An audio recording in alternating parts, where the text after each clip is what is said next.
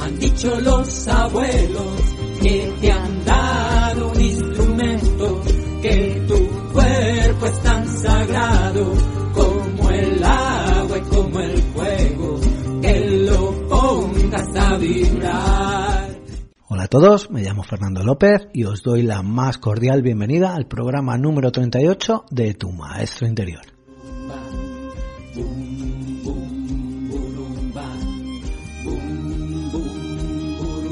Comenzamos con un pequeño texto sobre la muerte y el famoso libro de Raymond Moody, Vida después de la vida. Continuamos con el testimonio de Isabel, y una experiencia muy personal y muy especial en un retiro de tu maestro interior. Seguiremos con Rosa Sánchez, desde Valencia, concluyendo con los monográficos dedicados a los aceites esenciales y su enorme ayuda para combatir esos pequeños problemas de salud que nos surgen en otoño. Y seguimos con Puig, con Abel Puig y su espacio dedicado a la música sagradas.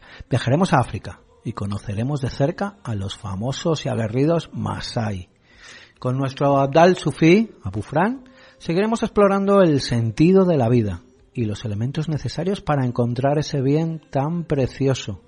En esta ocasión hablaremos de la trascendencia. Y como siempre, como terminamos todos los programas con nuestro análisis del descreído, del descreído más irreverente, Máximo Becerril, os invitamos a empezar esta travesía por el mar de la conciencia. Bienvenidos.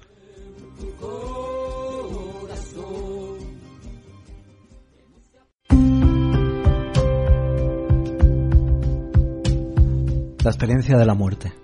A pesar de las diferencias en las circunstancias que rodean los casos próximos a la muerte y los tipos de personas que los han sufrido, sigue en pie el hecho de que hay una notable similitud entre los relatos de las experiencias.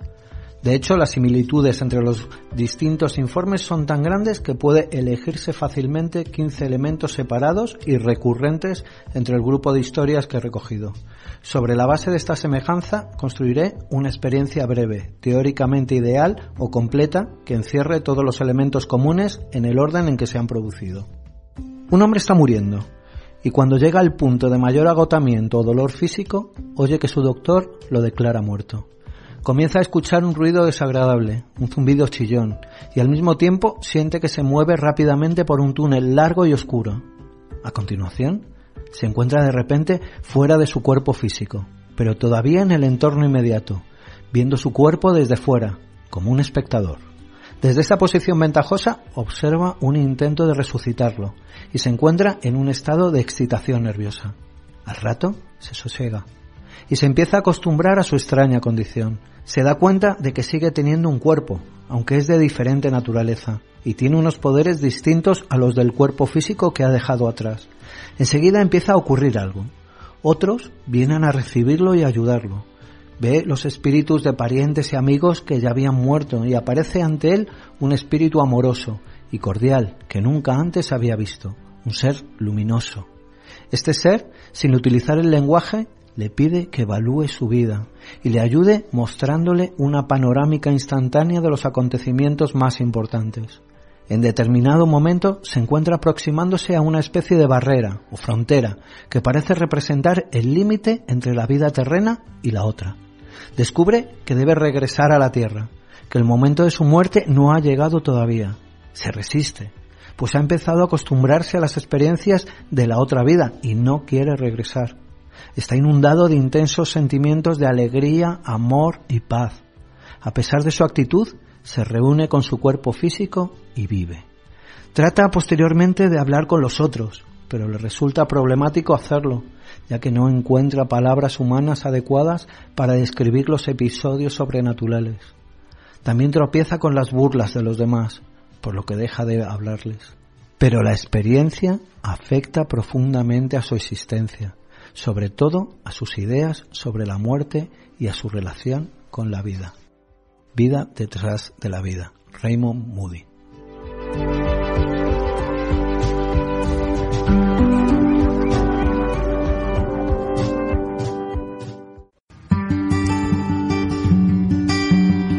Pues estamos con Isabel, una participante en un retiro de tu maestro interior. Hola Isabel, muy buenas noches. Hola, Fernando. Por, noches. ¿Por qué has venido?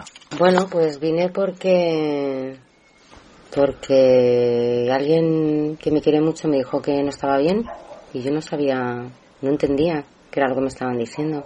Y confié en esa persona, confié en que esto me iba a ayudar. Yo no me sentía bien, pero no sabía lo que me pasaba y no sabía realmente. Tenía algunas cosas localizadas, pero no, no sabía el fondo de esas cosas y tenía la firme intención de, de conocer y de necesitaba perdonar, necesitaba encontrarme y necesitaba recuperar un poco una vida que no que ya no reconocía. ¿Y qué has encontrado en estos dos días? Uf, pues he encontrado una paz tremenda. He encontrado a, a mi madre. Pensaba que era un enemigo y para nada. Ha sido una víctima colateral más de toda mi vida.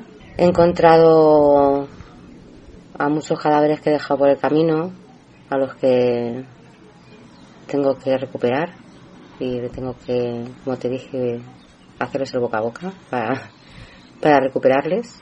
Y, y me he encontrado el sentirme plena, el sentirme feliz y abandonar algunos parásitos que pensaba que tenía y que realmente no tengo. Sin embargo, he visto cosas de mí que no que no sabía y que bueno, pues me ha encantado saludarles y decirles adiós.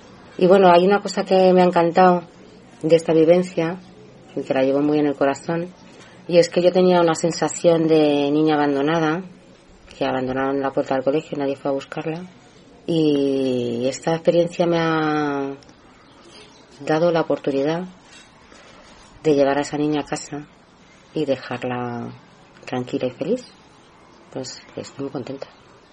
¿Qué es para ti en este instante la ayahuasca? Pues es un luz. Creo que la palabra sería luz.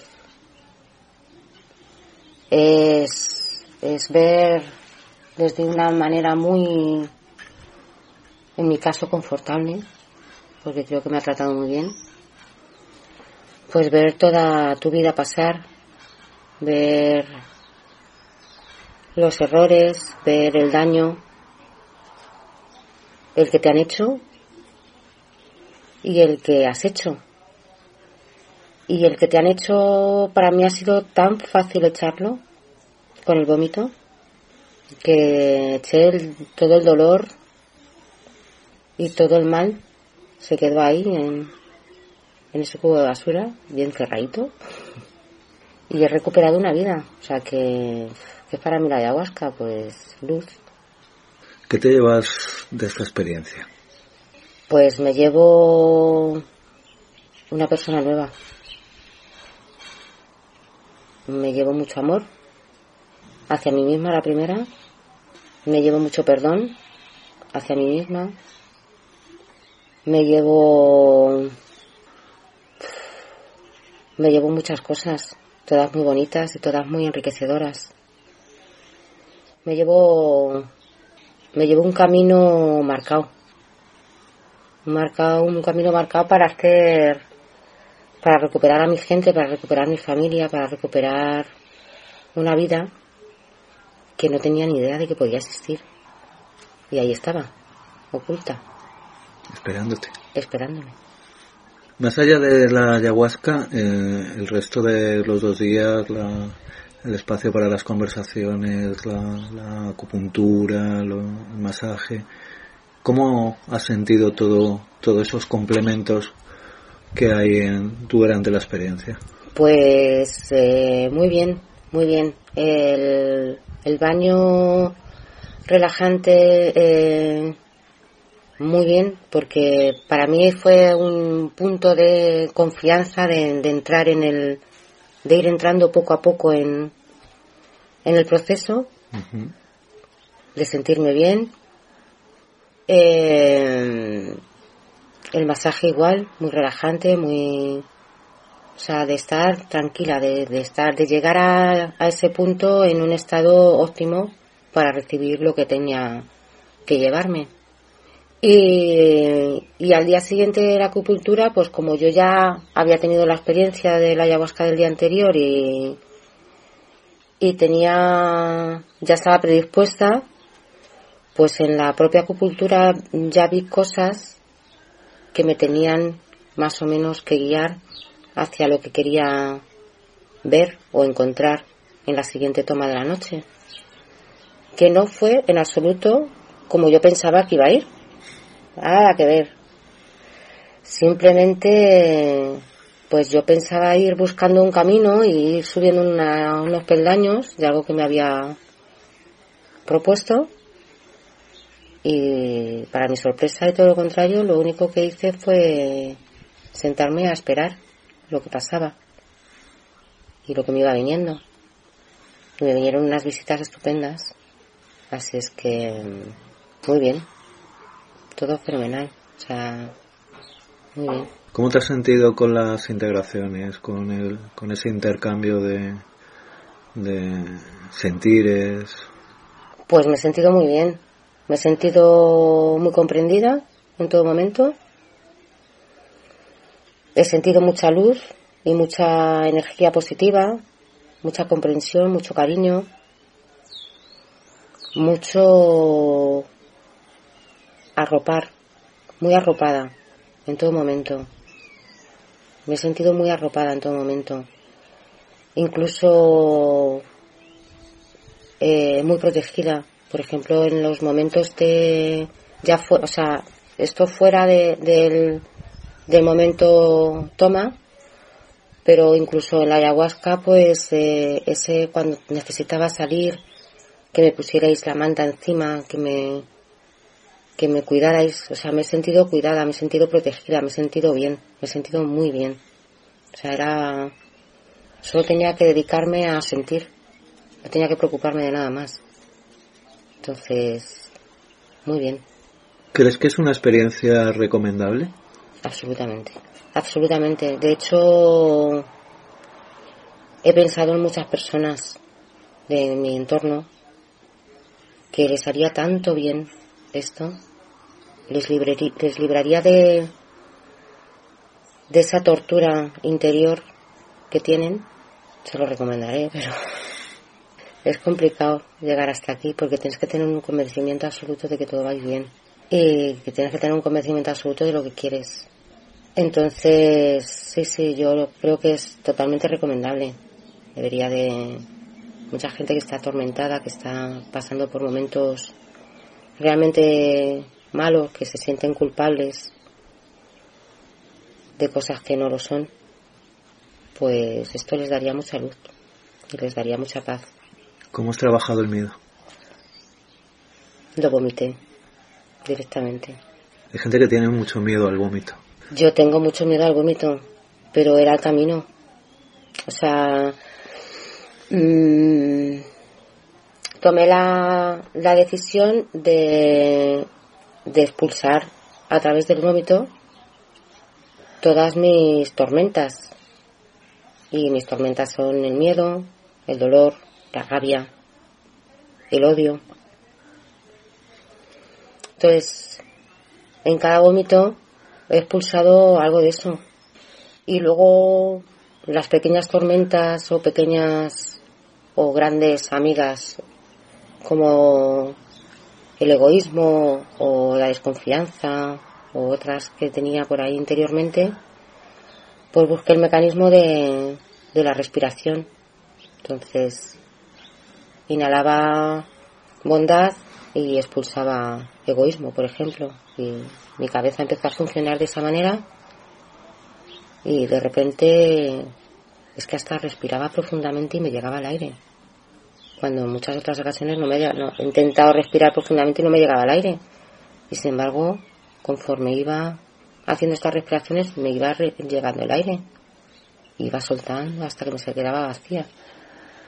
Así es que, bueno, ese ha sido el mecanismo que que he tenido para echar el miedo. Todo lo que no me servía.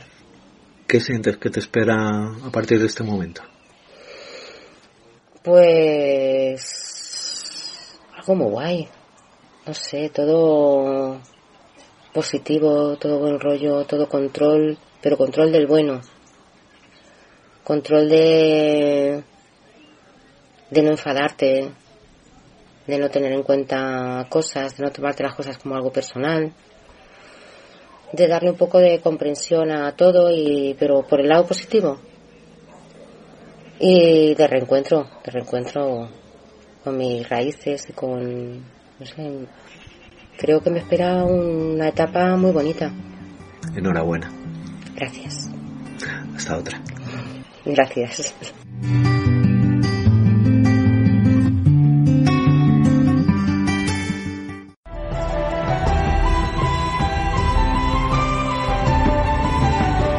Del 19 al 21 de octubre, retiro Sipivo con tu maestro interior. Del 19 al 21 de octubre, Elmer Muñoz viajará a Madrid en un retiro muy especial, organizado por tu maestro interior, en medio de una naturaleza exuberante para compartir la medicina de la ayahuasca, la música y los cantos sagrados en directo en una noche inolvidable de cultura amazónica. Durante el retiro tendremos la oportunidad de charlar despacio y de compartir las experiencias vividas, desde la confianza que ofrece un espacio de convivencia sentido desde el corazón. Para más información, llámanos al 659-398-734 o mándanos un correo a tu maestro interior radio arroba gmail.com.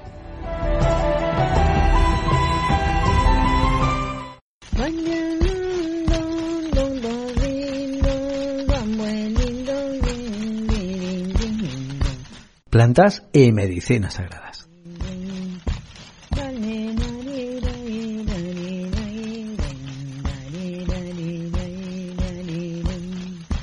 Bueno, pues entramos en nuestra sección dedicada al mundo de las plantas y, pues como consecuencia de esas plantas, unas esencias que llevamos varios programas descubriéndolas, unas esencias que nos pueden ayudar muchísimo en nuestra vida cotidiana de una manera súper natural. Muy buenas noches. ¿Qué tal estamos? Hola, buenas noches, Fernando. Pues la verdad es que muy bien. Muy bien. Preparada para hablar un poquito a los oyentes sobre cómo utilizar estos aceites esenciales en los procesos típicos del otoño y del invierno, como gripe, constipado, catarro, faringitis, etcétera. las esencias rosas nos pueden ayudar muchísimo, ¿no?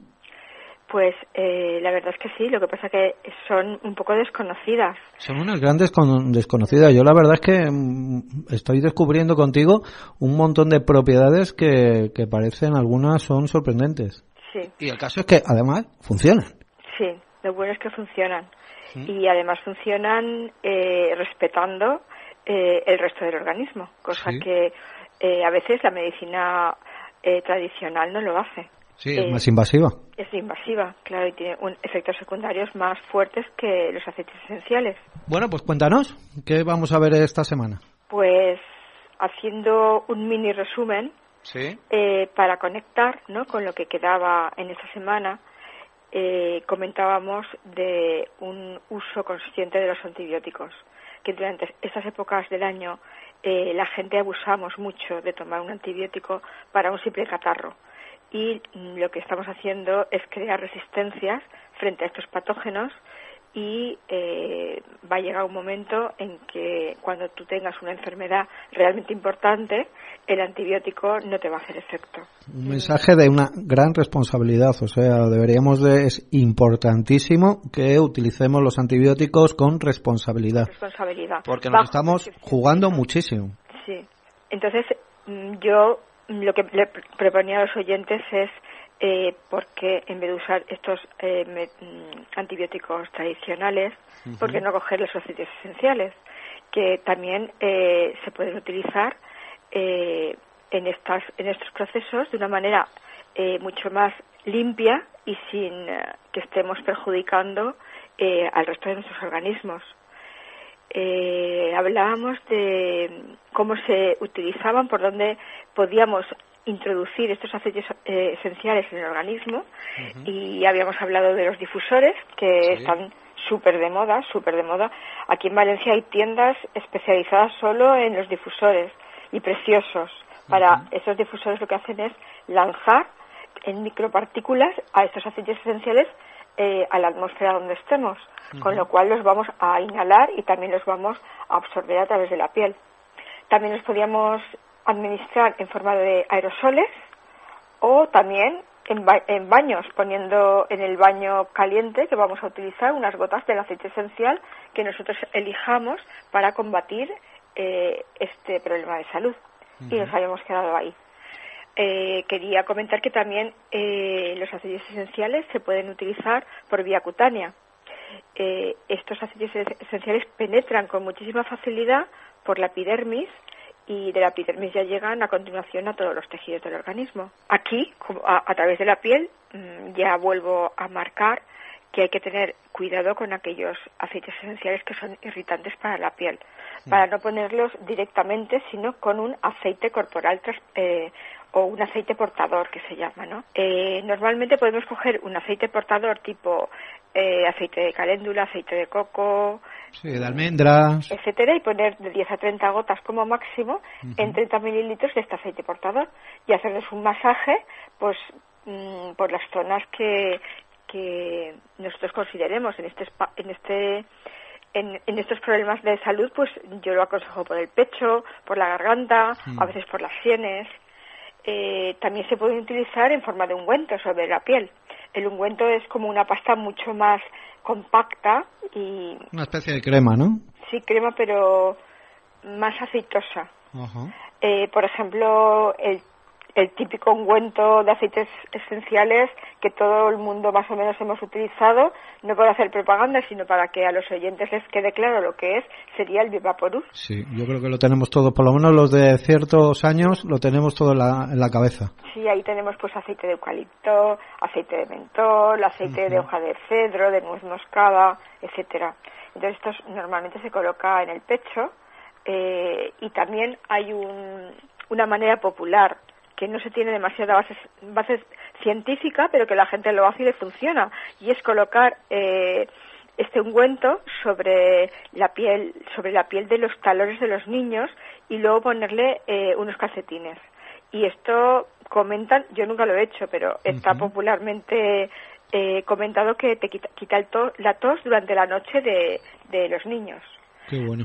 Sí, hay que tener precaución y no poner eh, esto a niños de menores de tres años. Sí, por si lo chupan o algo así, ¿no? Es que hay otros productos eh, que llevan solo eucalipto, romero y lavanda, que esto sí que se puede poner a partir de los niños con tres, con tres meses. Hay también otros preparados comerciales, pero que también los puedes hacer tú, eh, con estos tres aceites esenciales para niños menores de tres meses. Podemos pasar también a las formas de inhalación, haciendo un poquito una memoria, ¿no? Que ya lo habíamos dicho que cuando tú tomas un aceite esencial inhalado, este te pasa directamente a la zona del cerebro. Habíamos hablado también de los típicos baos de toda la vida. Claro, esto sería una forma de inhalación, ¿sabes? Mucho más sencilla, por ejemplo, eh, poniendo unas gotitas en un pañuelo, por ejemplo, y estando inhalando para quitar la congestión nasal. O también eh, hay que ponerlo, se puede poner en, en un pañuelo, un Kleenex, eh, dentro de una mascarilla desechable. Aquí en España eh, no es común ver a la gente, pero en muchos países yo he estado y la gente cuando tiene una infección respiratoria eh, se suele poner una mascarilla para evitar el, el contagiar al resto de la población. Aquí creo que somos menos solidarios. Sí, pero yo esto lo he visto, especialmente cuando he estado, por ejemplo, en Tailandia o en alguna en algún otro país lo he visto. sí, sí, en Asia, en Asia son un poquito más cuidadosos en ese aspecto que, nosotros. También se pueden poner en, en mediante sprays nasales o, sprays eh, a la garganta eh, también se pueden tomar por vía oral, en forma de pastillas, que también hay muchos comercializados, o bien pastillas para chupar, que también hay muchísimas formas comercializadas, para aliviar el dolor de garganta, o, para, o como un colítico, para la tos, eh, o incluso el aceite esencial, siempre que sea bueno, quiere decir que lo tiene que poner en la caja, en la, en la botellita donde lo compremos, que sea posible para tomar por vía oral. Tú puedes tomar eh, tres veces al día, tres o cuatro gotitas de aceite esencial en un poquito de miga de pan o en un poquito de miel. Lo puedes hacer perfectamente.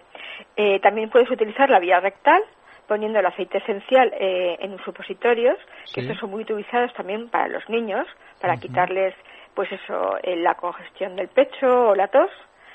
Eh, Súper útiles, pero lo voy a nombrar porque no es de este tema, es la vía vaginal, mm, utilizando óvulos vaginales para eh, cualquier tipo de infección. Y bueno, creo que ya he dicho todas las vías posibles. Yo creo que sí, ya no, creo que no nos falta ninguna. Pues ahora... ¿Hay, alguna vía que sea especialmente efectiva? A ver, yo mm, la que más me gusta eh, para un buen catarro eh, con respecto a los aceites esenciales es la vía inhalatoria, o bien por spray, o bien por aerosoles, o bien por difusores.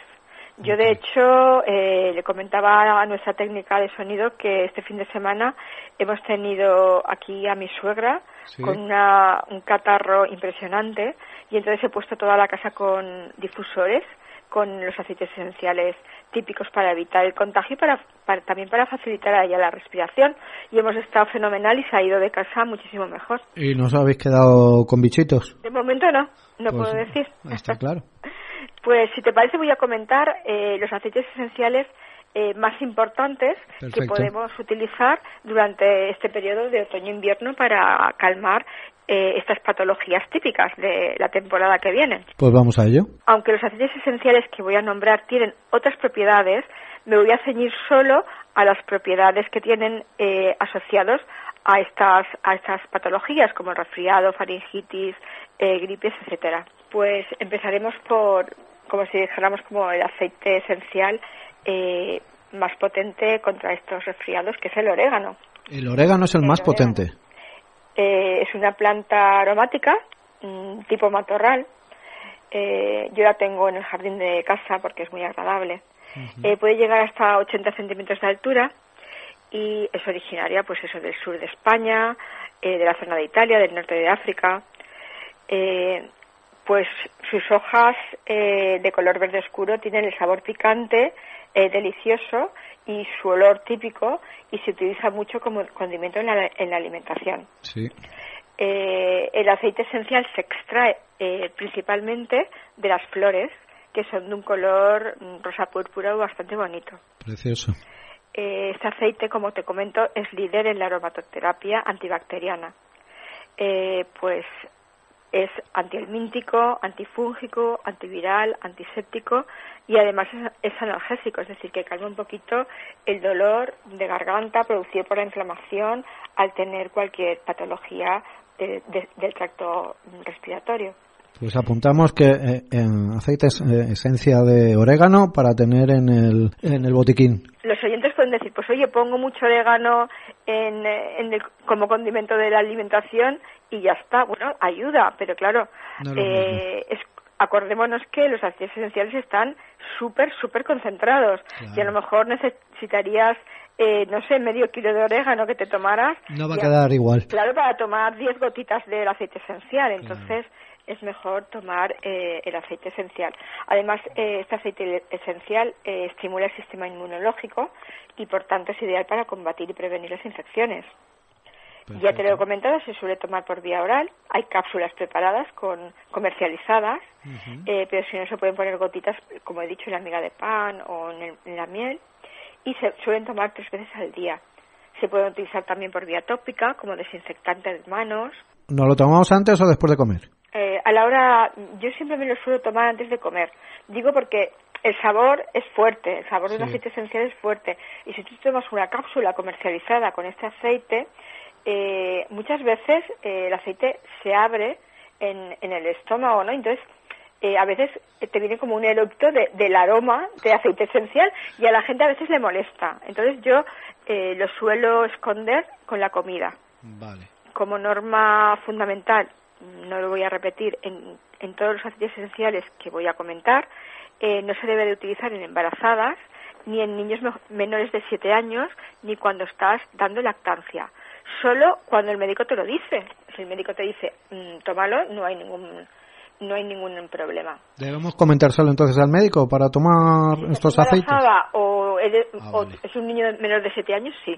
Si no, con una indicación farmacéutica o de cualquier naturista o gente que entienda, eh, puedes tomar el aceite esencial. No hay ningún problema. También lo puedes poner en los difusores, que hace muy buen olor, eh, en una proporción entre el 5 y el 10% eh, del agua que pongas en el difusor eh, para esterilizar las atmósferas y evitar pues eso eh, la, contaminación. Por ejemplo, se puede poner en hospitales, en residencias de ancianos, etcétera. Eh, como siguiente aceite esencial podemos hablar de la lima. La lima. La lima, que es el Citrus aurantifolia. Eh, la lima es un árbol que es oriundo de Asia. suele medir entre 3 y 4 metros y se introduce en Europa por los comerciantes árabes y luego los españoles ya lo introducen en toda América. Eh, el aceite esencial pues se extrae por expresión de la cáscara de la fruta, eh, normalmente en presión en frío o también por destilación en vapor. Pero frente a estos dos métodos siempre la presión en frío es un método eh, mucho altera muchísimo menos el aceite esencial que la destilación en vapor. Sus propiedades pues son antiinflamatorias, antisépticas, antibacterianas, antivirales, y, y por tanto pues se combate pues la faringitis, la amigdalitis, la gripe, no sabe demasiado mal y entonces se pueden hacer gargarismos con este aceite esencial y para evitar, por ejemplo, pues todo tipo de inflamación en la garganta.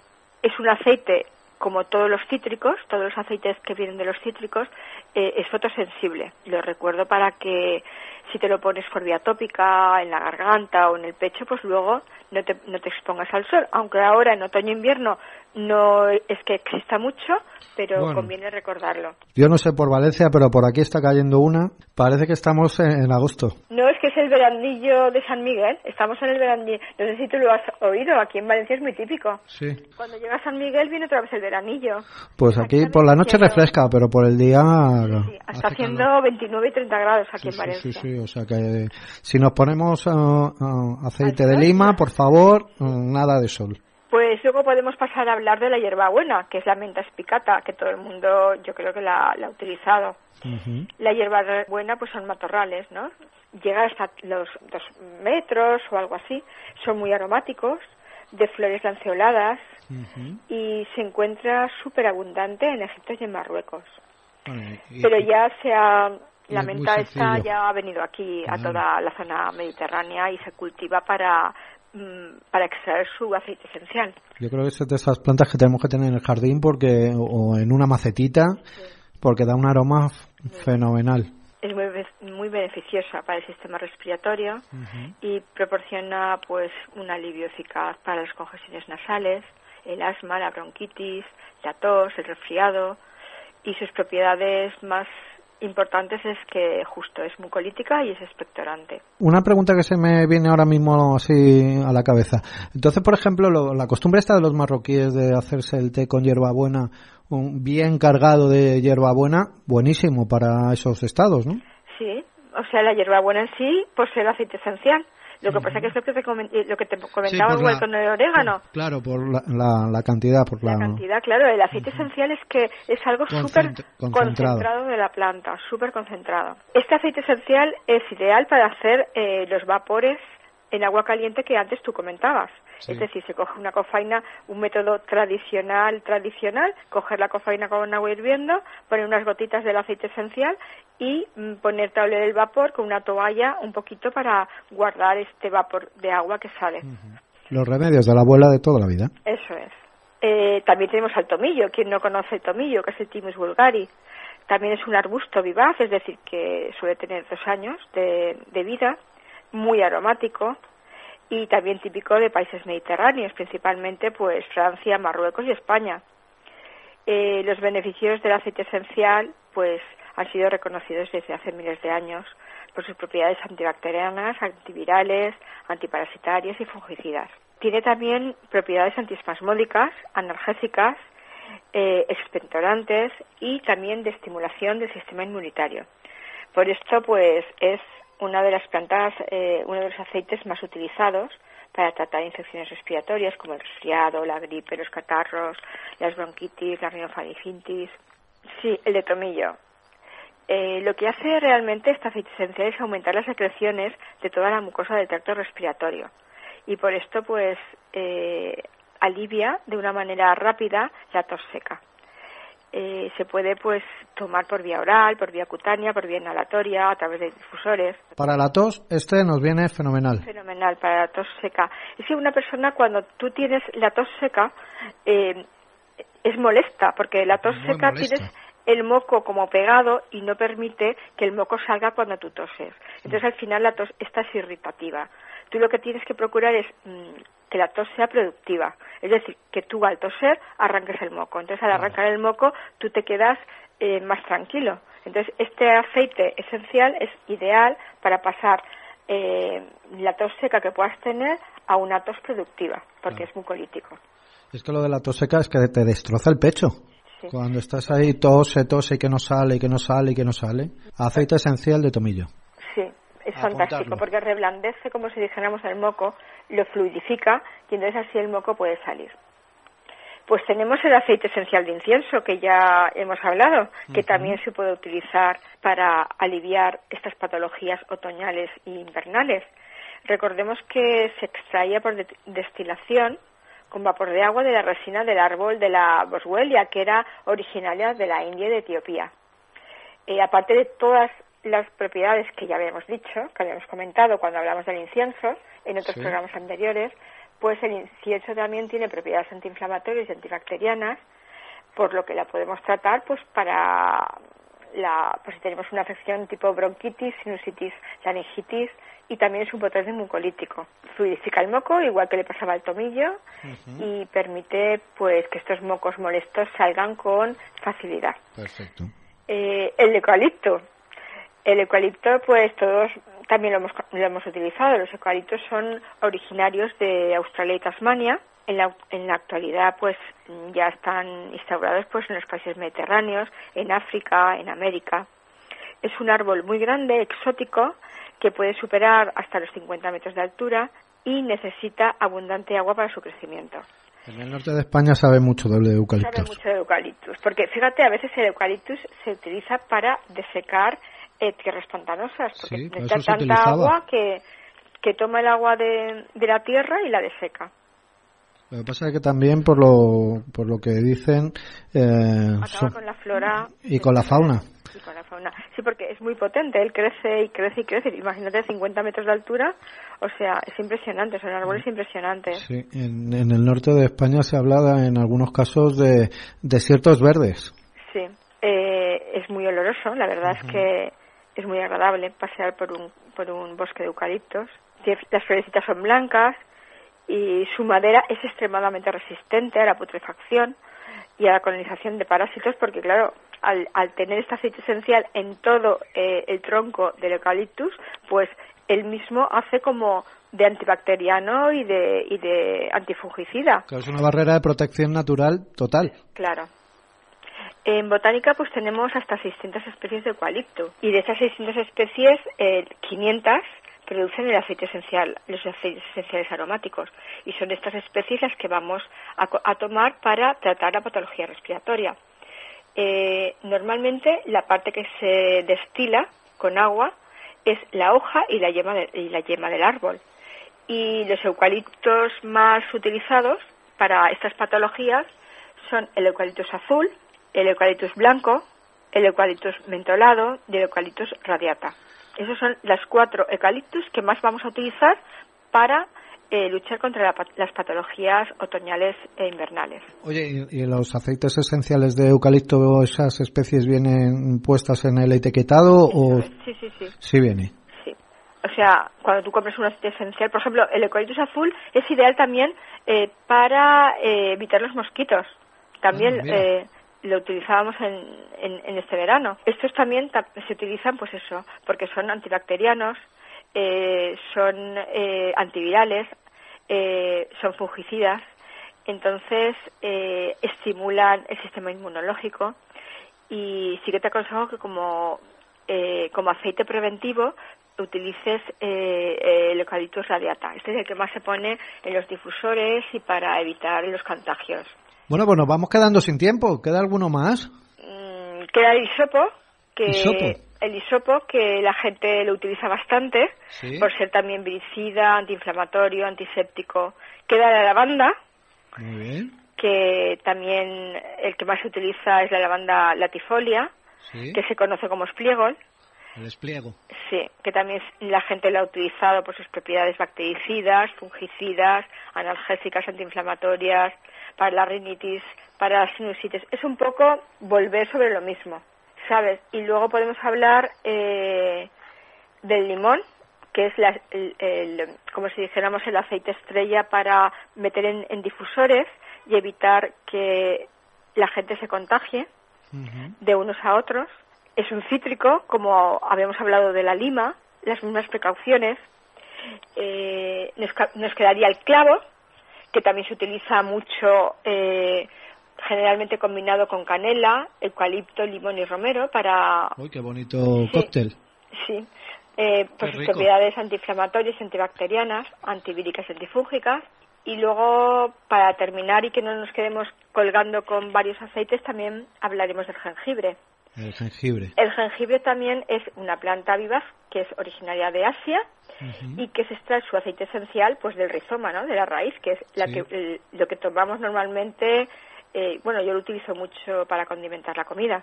Calma la tos, la bronquitis y la sinusitis y debido a sus propiedades estomacales, eh, cuando nosotros tenemos un constipado o una gripe eh, en donde aparezcan náuseas o angustias o ganas de vomitar, añadamos cualquier aceite esencial de los que hemos eh, comentado junto con el aceite esencial de jengibre, porque este inhibe las náuseas, las, las, las ganas de vomitar o, o el malestar estomacal que te puede producir esta patología otoñal o invernal. Bueno, pues como vemos, tenemos un amplio arsenal de, plantas, de aceites esenciales para eh, cuidarnos durante estos cambios de tiempo que, podemos vivir ahora en otoño. Todo un descubrimiento y una manera de enfrentar esos pequeños problemas de una manera natural. Más natural y más armoniosa, ¿no? De, de cuidarnos un poquito el cuerpo y permitir que los aceites esenciales entren en nosotros y, y nos alivien de la patología. Quiero comentar que, a ver, esto no es una cosa como cuando tú te tomas un jarabe que automáticamente te puede dejar la tos. Esto lo hace de, de, forma natural. Y si tú necesitas drenar toda aquella flema o todo aquel moco o todo aquello que tú tengas en los pulmones, lo vas a tirar con muchísima facilidad, gracias al uso de estos aceites esenciales. Y el proceso es un poquito más poco a poco pero es mucho más natural y te permite eso, eh, tirar todo lo que, lo que llevas dentro. Muy bien, pues con eso nos quedamos. Muchísimas gracias, Rosa. Un placer, como siempre. Y hasta dentro de dos semanas. Muy bien, muchísimas gracias, Fernando. Un abrazo enorme. Hasta luego, adiós.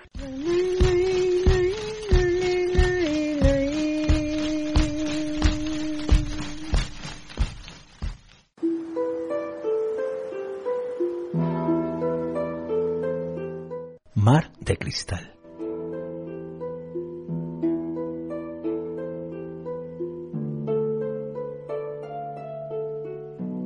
Pues nos sumergimos en este mar de cristal dedicado a las músicas del mundo, a las músicas sagradas de, todo el mundo.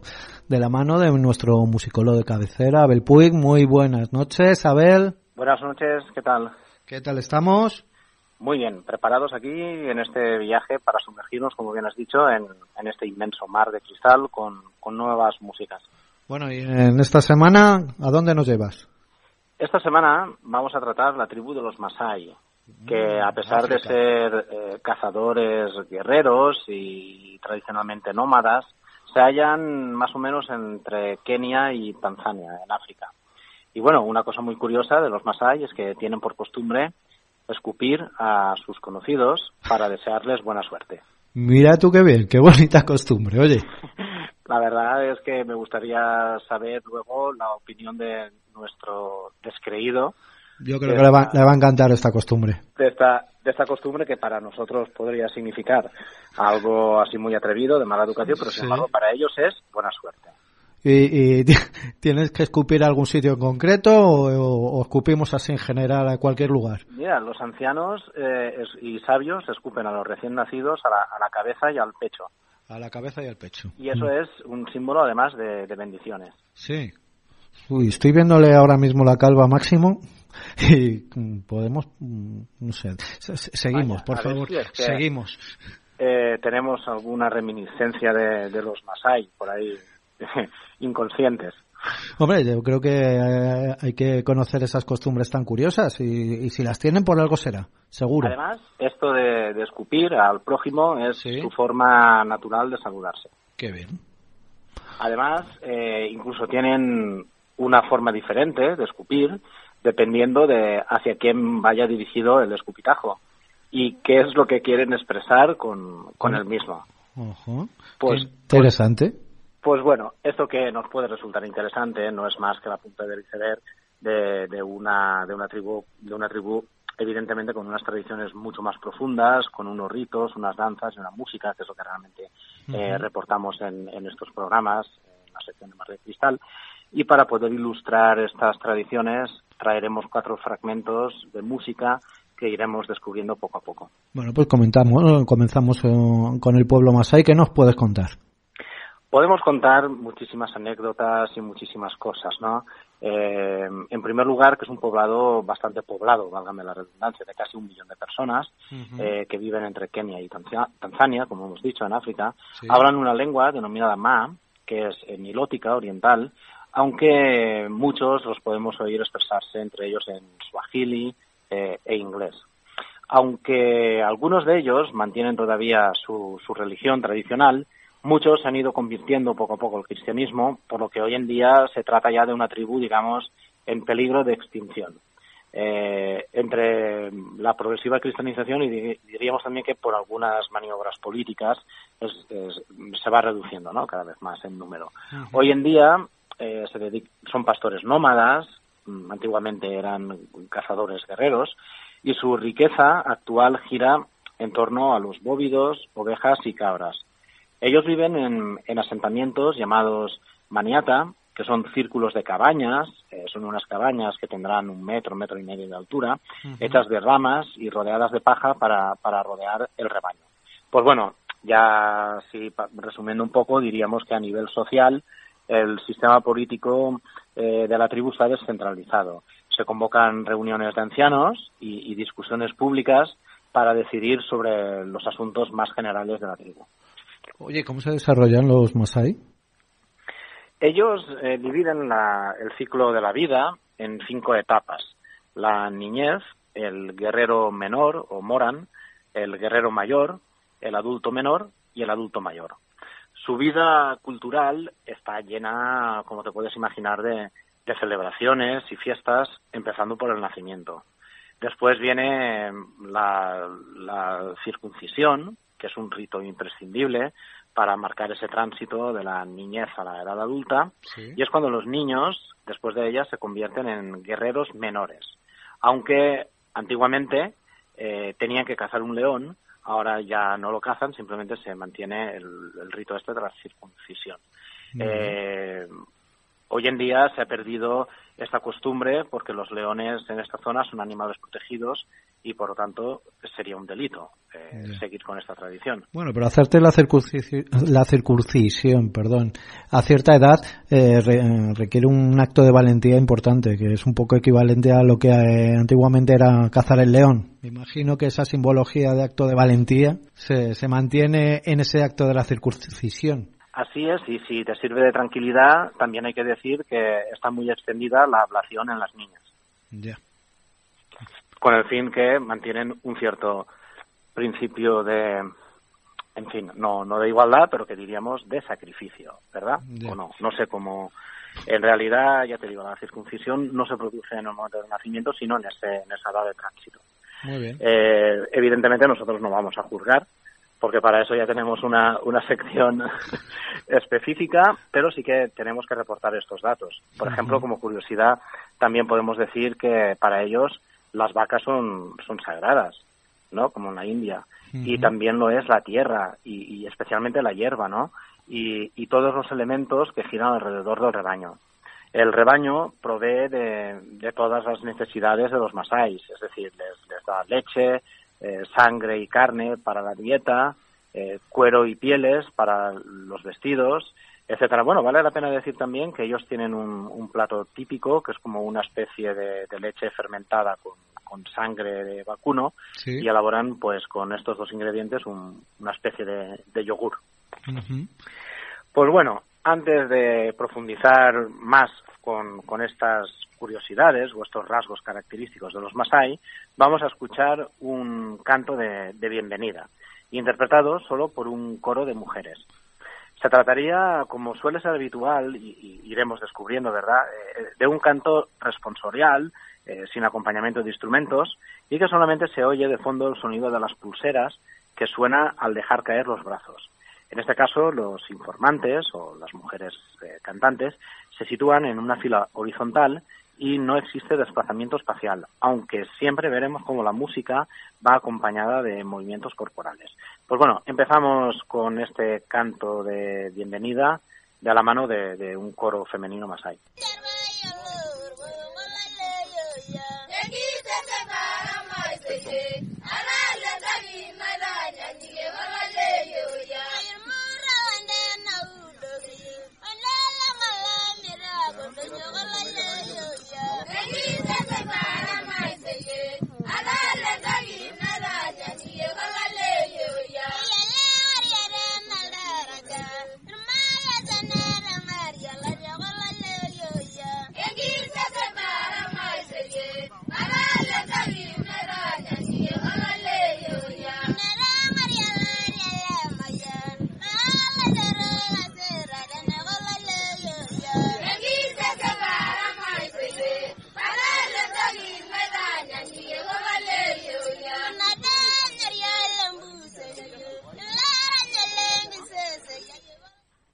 ahí. y rítmicamente también muy interesante. Van siguiendo con una especie de, pie métrico más o menos estable que se va repitiendo de forma responsorial.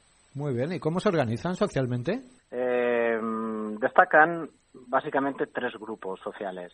Eh, los niños y niñas, los jóvenes, que comprenden los adolescentes, y por último, el tercer grupo, los adultos. Pues mira, eh, socialmente los hombres poseen mujeres y pueden tener todas las que quieran. Eso ya depende de su riqueza. El precio de una mujer suele estar estipulado de, unas tres vacas, dos ovejas y un buey, que es lo que necesitas para comprar una mujer, por lo que un hombre medianamente rico puede tener hasta unas 20 mujeres, aunque la mayoría de los adultos suelen tener solo cinco. Eh, por otro lado, una mujer eh, puede tener relaciones sexuales con cualquier hombre de la tribu. En el hipotético caso eh, que un hombre eh, fuerce a una mujer a, tener a tener relaciones, ella puede matar al agresor. Es decir, si, si este se escapa, eh, lo pagaría sacrificando a todo su ganado. Es decir, se sacrificarían todas sus riquezas. Si eventualmente un hombre no, no pudiera mm, tener hijos, pues otro lo haría por él, sin que luego este último pudiera reclamar la paternidad biológica.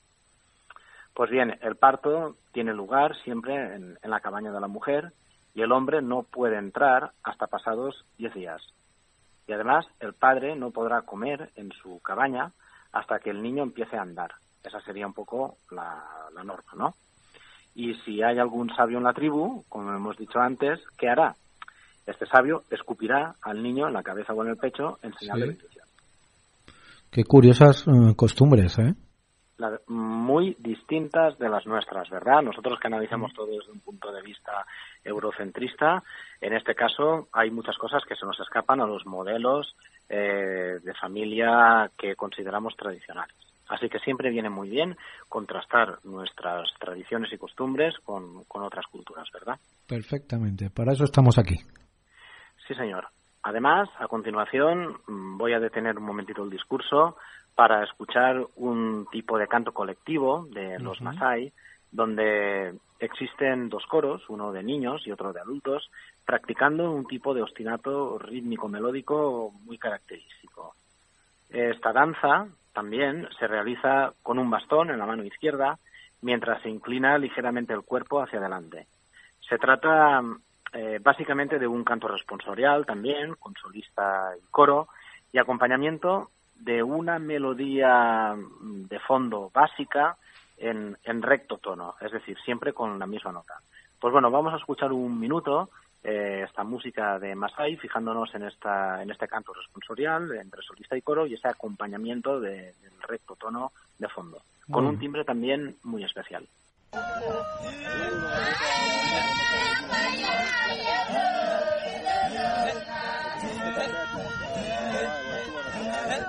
Yeah.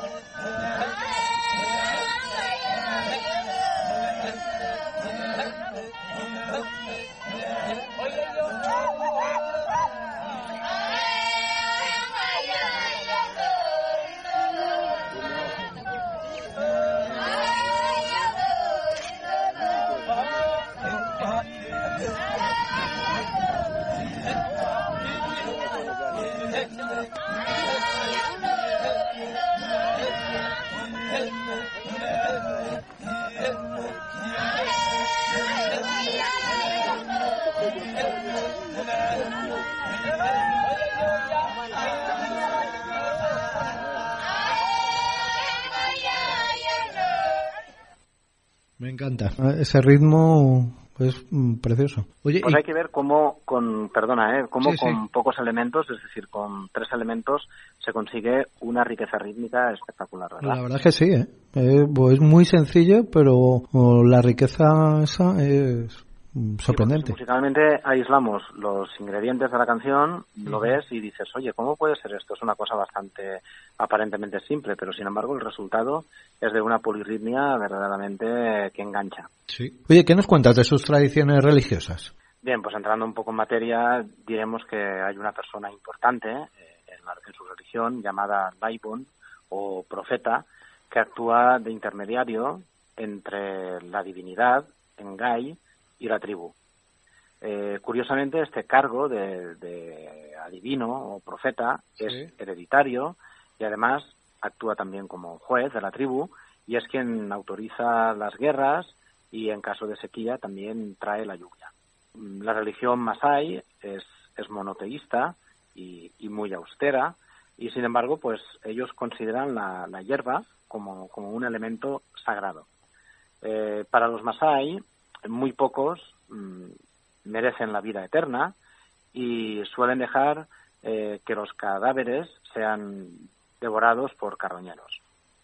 Eh, nunca se habla de los muertos una vez han fallecido y cuando se refieren a ellos, algún antepasado, suelen utilizar un sobrenombre o apodo para no evocar directamente el, nombre. Pues bueno, ellos creen también que una casa quedaría contaminada, infectada, si alguien muere dentro. Entonces, eh, a los enfermos, eh, especialmente ya terminales, se les, se les expulsa de la tribu hasta que sean devorados por la hierba, incluso aún siendo los enfermos conscientes. Es decir, se les manda fuera y ellos ya eh, se extinguen en, en medio de la naturaleza. O sea, mueren en soledad. Totalmente, y está socialmente aceptado.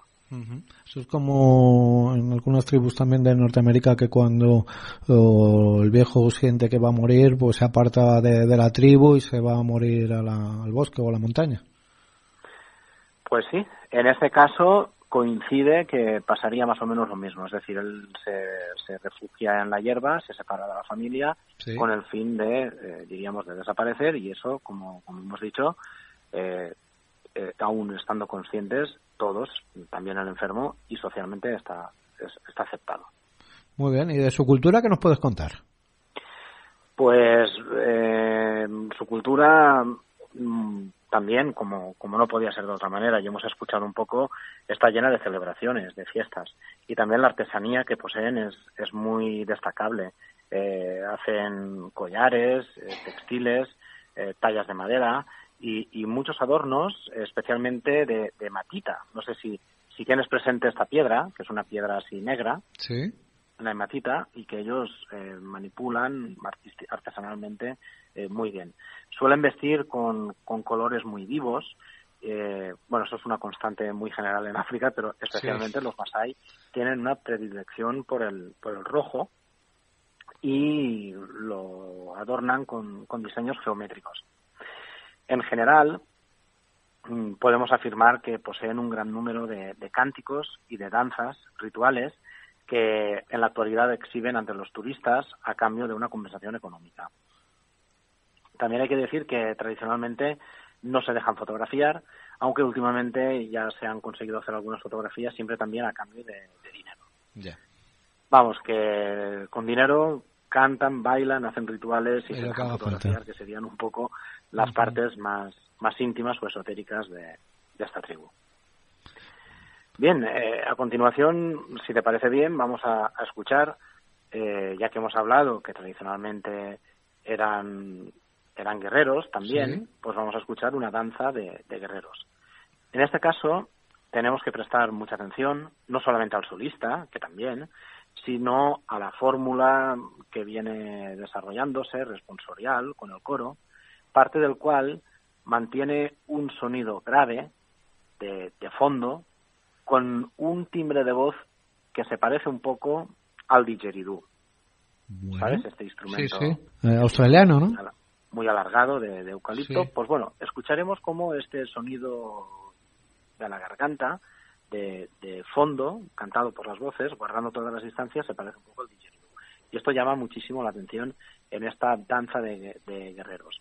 Pues bueno, la grabación que vamos a escuchar procede directamente de, de, informantes eh, de, pueblos cercanos a las montañas del dios Engai. Vamos a escuchar un momento esta danza de guerreros.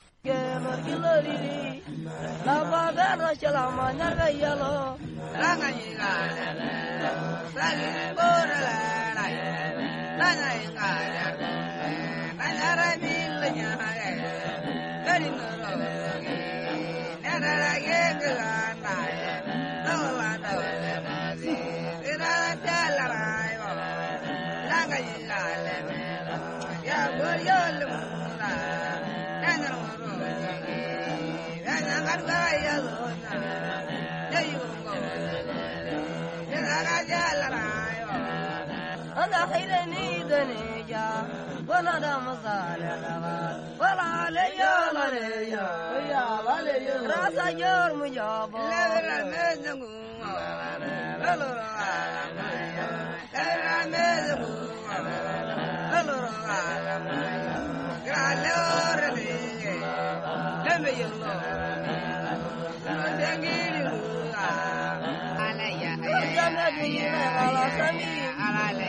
ayano ya. golo ya, ayana kalebulana nebo alalaña ayigaya ya sumarilanara alalaña alalaña ayano ayala rayonila ya iyo ilarayo ya. malairayo ala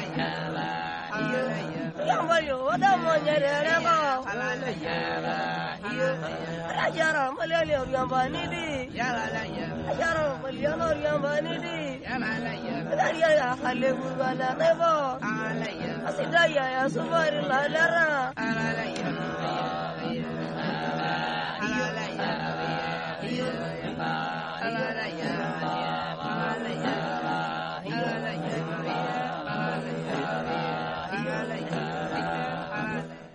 ¿Te atrapa ese sonido de fondo? Sí, creo que ha valido la pena llegar hasta, hasta esta cadencia porque realmente aparte de la característica esta responsorial, la alternancia entre solista y respondente o coro, este, esta voz de fondo ha resultado, yo creo que mm, muy muy mística incluso, ¿no? Sí, sí, sí, te atrapa. Bastante interesante. Muy bien. Oye, ¿en qué celebraciones usan más la música?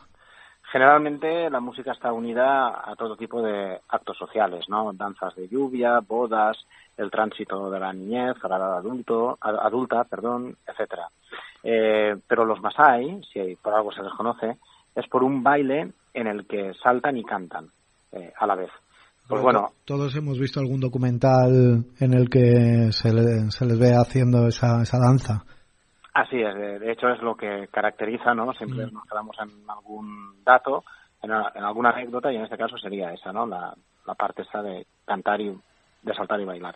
Pues ya para despedir casi el programa, escucharemos una cuarta y última audición eh, con un fragmento de música a varias voces en el que participan ya hombres y mujeres, ya no por separado, como hemos visto ahora, sino todos juntos.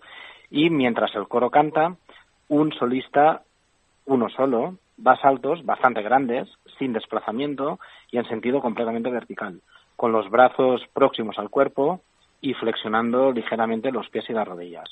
Pues bueno, la música transcurre en una especie también de ostinato métrico o de pie métrico, en el que una melodía de base acompaña un solista más agudo al que le sigue un fragmento responsorial. Y bueno, Fernando, ya con, con esta danza y canto típico de los Masai, nos despedimos hoy. Pues un placer, la verdad es que me ha encantado. Bueno, nos queda esta última, pero me ha encantado este encuentro, este viaje a los Masáis. Mm, de eso se trata. Muchas gracias también y, a disfrutar y aprender, porque con esto lo hacemos todos. Muy bien, hasta dentro de dos semanas. Un abrazo enorme. Un abrazo enorme y saludos a, a todos los oyentes.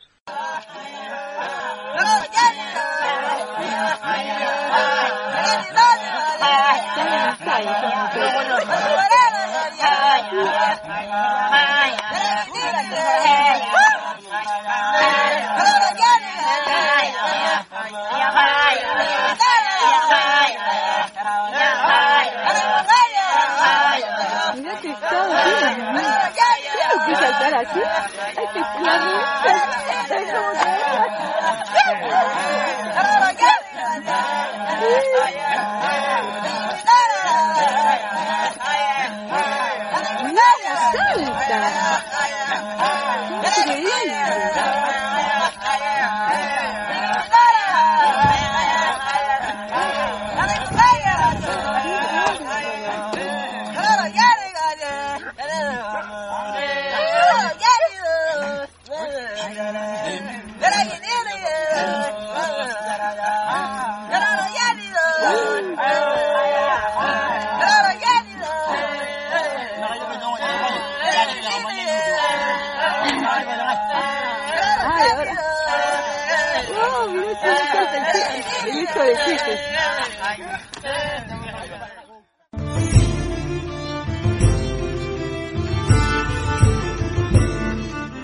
El auriga.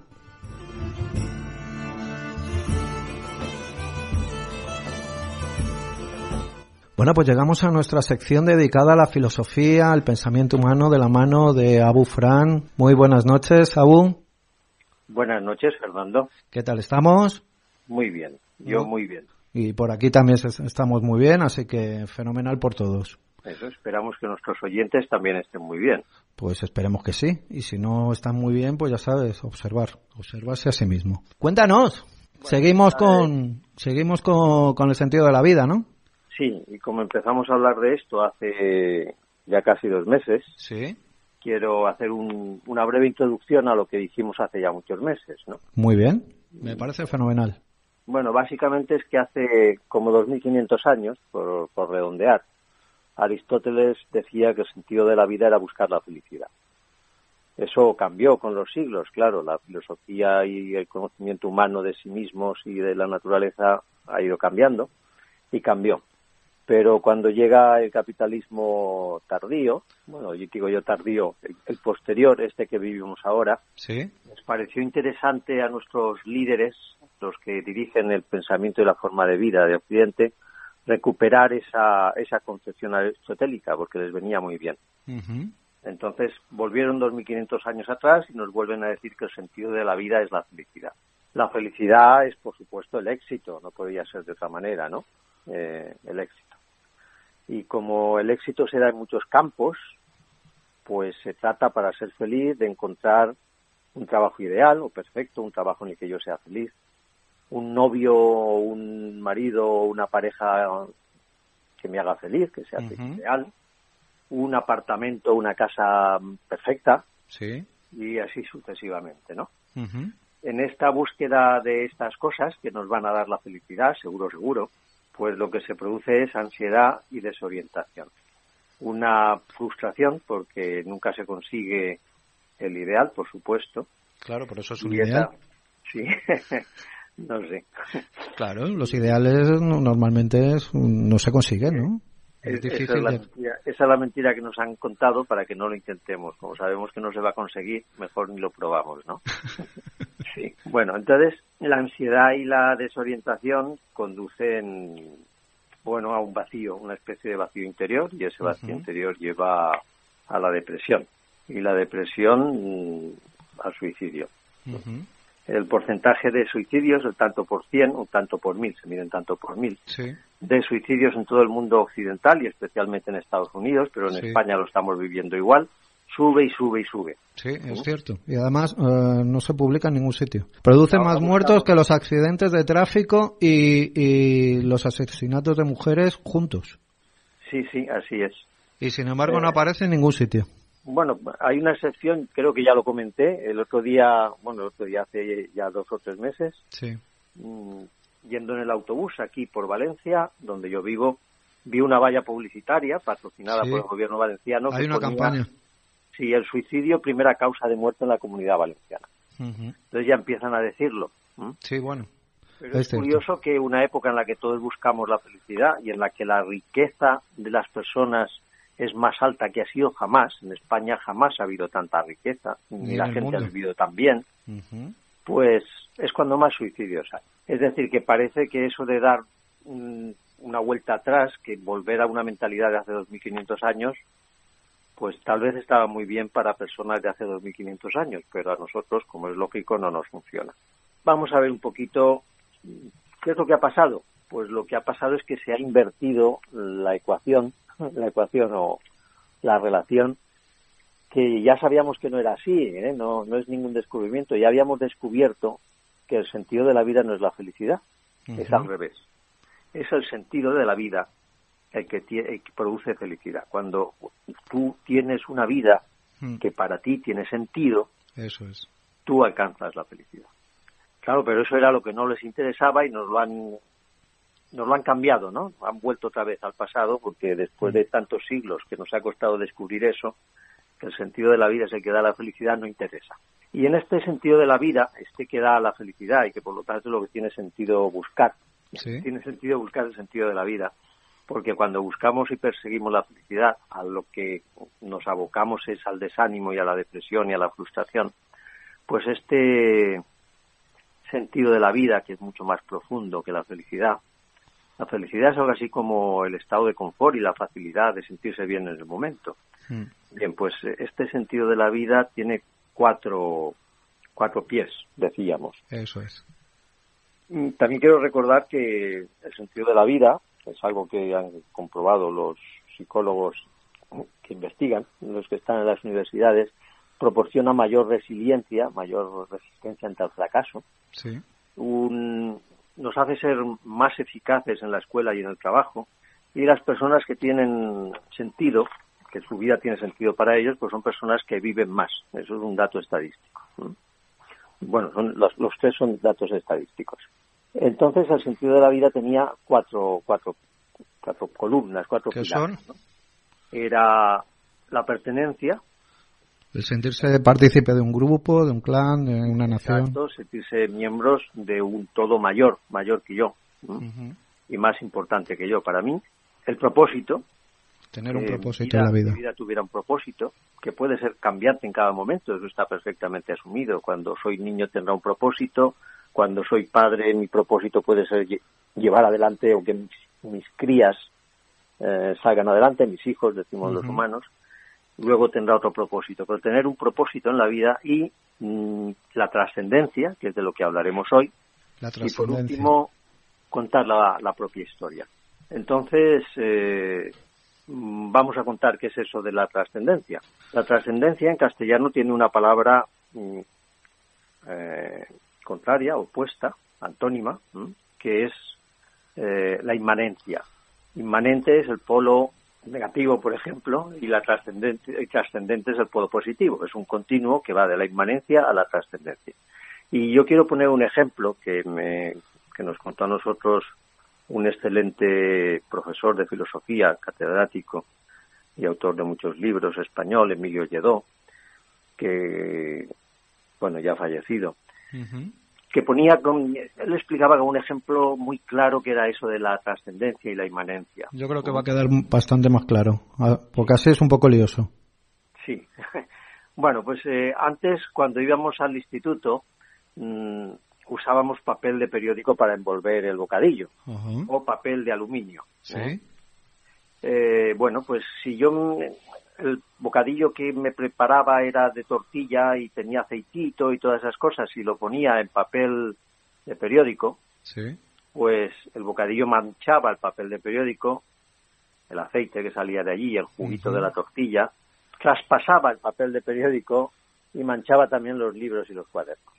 Sí, Mientras que si lo envolvía en un papel de aluminio, pues el aceite no salía de allí, no salía de ese envoltorio, no traspasaba el papel de aluminio y no manchaba nada. En el primer caso, el aceite ha trascendido el envoltorio y ha ido más allá. En el segundo caso, en el del papel de aluminio, el aceite no ha trascendido nada, se ha quedado inmanente, man, mane in, dentro, permanece dentro, y no ha llegado a ningún sitio, se ha quedado dentro de sí mismo. Una persona inmanente es una persona que no sale de sí misma, está dentro de sí mismo, sus actos no repercuten en los demás o no tienen importancia, la repercusión que tienen en los demás no tiene importancia. Y una persona trascendente es una persona que sale de sí mismo, que sus acciones le trascienden porque van más allá de sí mismo y benefician a otros. Queda claro el concepto. Bueno, pues eh, dentro de esta trascendencia, que es que mm, yo me trasciendo a mí mismo, voy más allá, llego a los demás, es beneficio con mi vida, con lo que hago, con lo que digo, decir es hacer, por supuesto, con lo que pienso, pensar es hacer. Eh, ¿Pensar es hacer? Sí, claro. ¿Tú qué, ¿Tú qué haces? Estoy pensando. Pero muchas veces nos quedamos eh, en el pensar y, no se pasa a la acción. Vale, pero es que acción y hacer es distinto. Ah, vale, ok. Pero, pero pensar es hacer. Bueno, sí, vale, ok. Lo usamos bien, decimos, ¿tú qué haces? Pensando. ¿Tú qué haces? Perfecto. Estoy durmiendo. ¿eh? Perfecto. Muy bien. Pues eh, hay un, segundo sentido de trascendencia, que es que este salir de uno mismo no se hace solo hacia los que me rodean, sino hacia algo que yo considero mm, una realidad superior. Esa realidad superior puede ser, si quiero, la nación, la tribu, eh, la, naturaleza, eh, el gran espíritu, lo que yo quiera, pero una realidad superior a la que yo me siento conectado y a la que estoy conectado. En el momento en que me siento conectado y empiezo a actuar de acuerdo con esa trascendencia, estoy conectado con esa realidad superior. Cuando se experimenta esta trascendencia, eh, cuando se está experimentando en ese momento álgido y maravilloso en el que se experimenta, pues sabemos que estamos siendo trascendentes porque perdemos el sentido del lugar y el sentido del momento, del tiempo. Es así. Así es. En ese momento nuestra acción es trascendente y salimos de nuestra pequeña individualidad sujeta al, aquí y a la hora y se expande en el espacio infinito y en un tiempo sin tiempo. La experiencia de la trascendencia nos cambia, porque cambia el sentido de mi vida, la magnifica. Mi vida ya no se queda en mí, es mucho más grande en mí. Llega, no está en ningún lugar, por lo tanto está en todos, no está en ninguna época, por lo tanto está en todas. En el momento en que pierdo el sentido del tiempo y del lugar, eh, me magnifico. Y me, me proporciona también el sentido de pertenencia, porque pertenezco a esa realidad mayor para la que yo vivo esa realidad en la que me encardino y hacia la cual tiendo con mi trascendencia, mm, pertenezco a ella. Pertenezco a España, pertenezco a la tribu, pertenezco a mi Dios, pertenezco a lo que yo quiera, que considero una realidad superior a mí. ¿eh? Y bueno, tengo aquí un sentido de pertenencia magnífico, pero también tengo un propósito más alto y más profundo para mi vida ese, bueno, podemos decir alto o profundo porque cuando se habla de estas cosas o se habla de eso, de, o uno se pone, se tiene que poner alas porque parece que se eleva o se tiene que poner traje de buzo porque parece que se va al fondo del mar, pero así hablamos, ¿no? Una pequeña pregunta que te quería hacer. ¿Podría ser equivalente, entonces podríamos poner al mismo nivel, por ejemplo, ese sentimiento nacionalista de pertenecer a una nación profundo, tal, con la parte espiritual, con ese sentimiento espiritual, esa experiencia espiritual? Sí, ese es espiritual también. ¿Eh? Cuando uno se siente parte de una realidad superior, esta realidad puede ser la tribu o la nación, que es el concepto del siglo XIX, eh, pues ese sentimiento es hacia una entidad claramente espiritual. La nación es algo que no tiene existencia física. ¿eh? ¿Y, la, tiene espiritual? Sí, claro, la tiene en, el alma o en el espíritu, vamos a llamar el espíritu de las personas. Si distinguimos entre espíritu y materia, pues pertenece a la parte espiritual. La nación no es nada, no son las leyes, porque cambian las leyes y sigue siendo la nación. No es el idioma, porque cambia el idioma y sigue siendo la nación. No son las costumbres, no, no, es, no es el territorio, porque el territorio se expande o se encoge y sigue existiendo la nación. Piensa, por ejemplo, la nación judía. Eh, no es, bueno, no sé. la nación es un, algo que no se puede concretar materialmente. Luego se intenta plasmar en instituciones o en lo que se quiera, pero bueno. ¿Pero la nación no sería más bien una especie de conjunto de todo eso? Mm, pero es un conjunto continuamente desfigurado. No tiene límites. Como no tiene límites y no lo abarca todo, a la vez que no tiene límites, no lo abarca todo. Mm. Tú hablas de, no sé, hablemos de España como nación. Sí cuáles son los límites de España como nación. Territorialmente no se sabe, porque tan pronto ha sido una parte pequeña de la península que se ha ido extendiendo, cuanto ha abarcado medio mundo. Medio mundo, medio mundo no, pero no se ponía al sol. Entonces, territorialmente no tiene límites claros, no tiene límites. Culturalmente no tiene límites. Tan pronto es un pueblo como un montón de pueblos que hablan un montón de lenguas y todos son España o las Españas que se decía. Las Españas. No tiene idioma. Ahora decimos el español el español, pero bueno, España ha tenido muchísimos idiomas a lo largo de los siglos. Y no por eso algo deja de ser España. Y no sé, eh, históricamente se puede discutir, pero con, en cuanto a concepto al que yo me siento como cuanto realidad superior a mí a la que yo me siento ligado y perteneciente, eh, es así, no tiene cambian las leyes y esto puede ser una república, una dictadura, una monarquía, lo, que yo quiera y sigue siendo España. Si cambia el territorio, cambian las lenguas, cambia la moneda, cambia no sé, y sigue siendo España. Pues, ¿dónde está eso? ¿Qué conjunto es? En ese conjunto que ponemos, las leyes de la república o las de la monarquía o las de la dictadura o, o las de antes de que hubiera leyes, porque antes había otra especie de, vamos a llamarlo así, leyes, pero muy lejos de nuestro concepto de ley, que era lo que el conde pensaba que era, ¿no? O el duque o el, señor natural que se llamaba. Entonces, aunque algunos historiadores dirán que entonces propiamente no existía España. Como entidad histórica tal vez no, pero de otra manera pues sí. ¿eh? De hecho la gente hablaba de las Españas. Es espiritual. Okay. Esa realidad superior es espiritual. Porque no es material. Entonces si quieres llamarlo de otra manera, pues llámalo de esta manera pero material desde luego no es. No es un conjunto de cosas materiales, ni siquiera de cosas conceptuales como las leyes, tampoco. Y sobre todo es que no es tanto lo que sea la nación o lo que sea la tribu o lo que sea la divinidad, cuanto que yo me siento parte y al servicio de. Queda claro.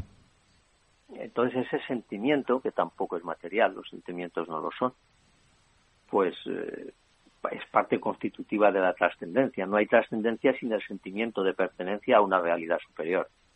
Si yo no me siento, digo, bueno, ahí está España, pero yo no me siento español. ¿He nacido en España? Pues sí. ¿Eres español? Hombre, pues políticamente sí, porque... Eh, pero... Pues, pero no me siento español. Pero no me siento. Entonces, si no me siento, mm, ya no hay una realidad trascendente a la que yo me a la que yo pertenezca y por la que yo trabajo incluso me sacrifique. Si sí me siento español sí que tengo esa realidad y que el sentimiento de pertenencia mm, que se deriva de la trascendencia forma parte también de esa entidad superior a la que yo me siento perteneciente pertenecer Claro, por eso también eh, cuando uno vive y experimenta esas experiencias espirituales, eh, existe un antes y un después. Sí, por supuesto. Porque te cambia, te cambia totalmente tu mirada hacia todo. Y también quiero señalar que una de las características de la trascendencia es que cuanto más alta sea esa realidad superior, más alta, por decirlo, más profunda, se puede hablar de una manera o de otra, cuanto más elevada o más profunda según cómo queramos utilizar la metáfora, sea esta realidad a la que yo pertenezco, eh, esa trascendencia es tanto más importante y tanto mayor es el sentido que otorga a mi vida. No es lo mismo que yo me sienta eh, parte del gran espíritu o que pertenezco al gran espíritu a que yo me sienta valenciano, ¿eh? que lo soy. Entonces, el sentimiento de trascendencia por ser parte del gran espíritu es mucho más profundo que el sentimiento de pertenencia que yo pueda tener por ser valenciano. Queda claro. Y, por lo tanto, los actos que yo haga encaminados o derivados o vinculados a ese ir desde mí hacia el gran espíritu tienen muchísima más importancia para mí que los actos que yo haga encaminados a ser valenciano. Que, puedo sentirme valenciano y no tener ningún interés en serlo. Mm. Bien, entonces ¿Cómo, ¿Cómo nos cambia, explícanos cómo nos cambia la vida esa trascendencia, ese contacto con la trascendencia? Pues sí, el contacto con la trascendencia, cuando efectivamente yo, eh, claro, vamos a ver, esa realidad espiritual superior eh, puede ser una creación humana o puede no ser una creación humana, sino un descubrimiento humano. ¿eh? No es lo mismo descubrir que crear. La nación de lo que estaba yo hablando es una creación humana. Se crea en determinado momento y desaparecerá también, como todo lo que creamos los humanos. Pero hay otras realidades superiores que no las creamos, que sencillamente las descubrimos. Yo creo el playwood, esa madera artificial que se fabrica partiendo de la madera, pero que eh, pero la, el plomo o la mina de cobre no, lo, no la creo, la descubro. Sí.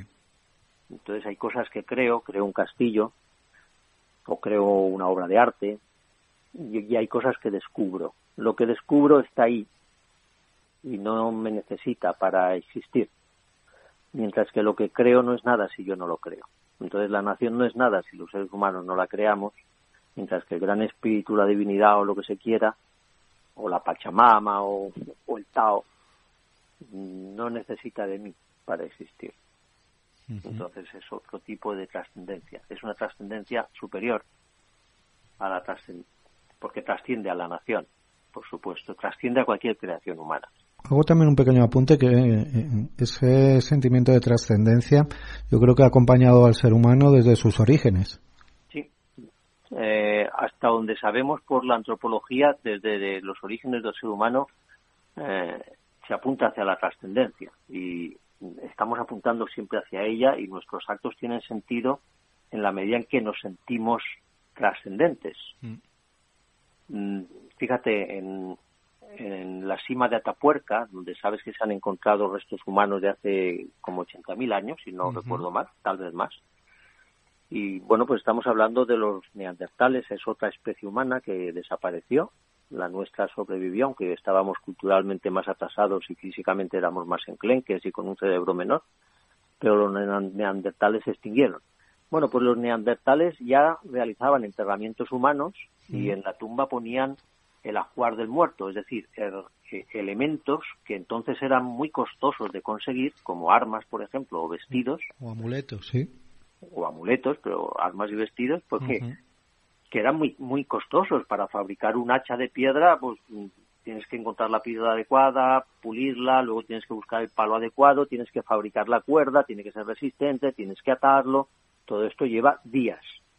Y que funcione bien pues a, lo mejor lleva más que días porque hasta que uno no encuentra la adecuada y, así con todas las demás cosas no para hacer un simple una simple chaqueta hay que cazar el animal eh, el ser humano siempre se ha, ido, siempre se ha acompañado para ese viaje al más allá de sus mejores galas.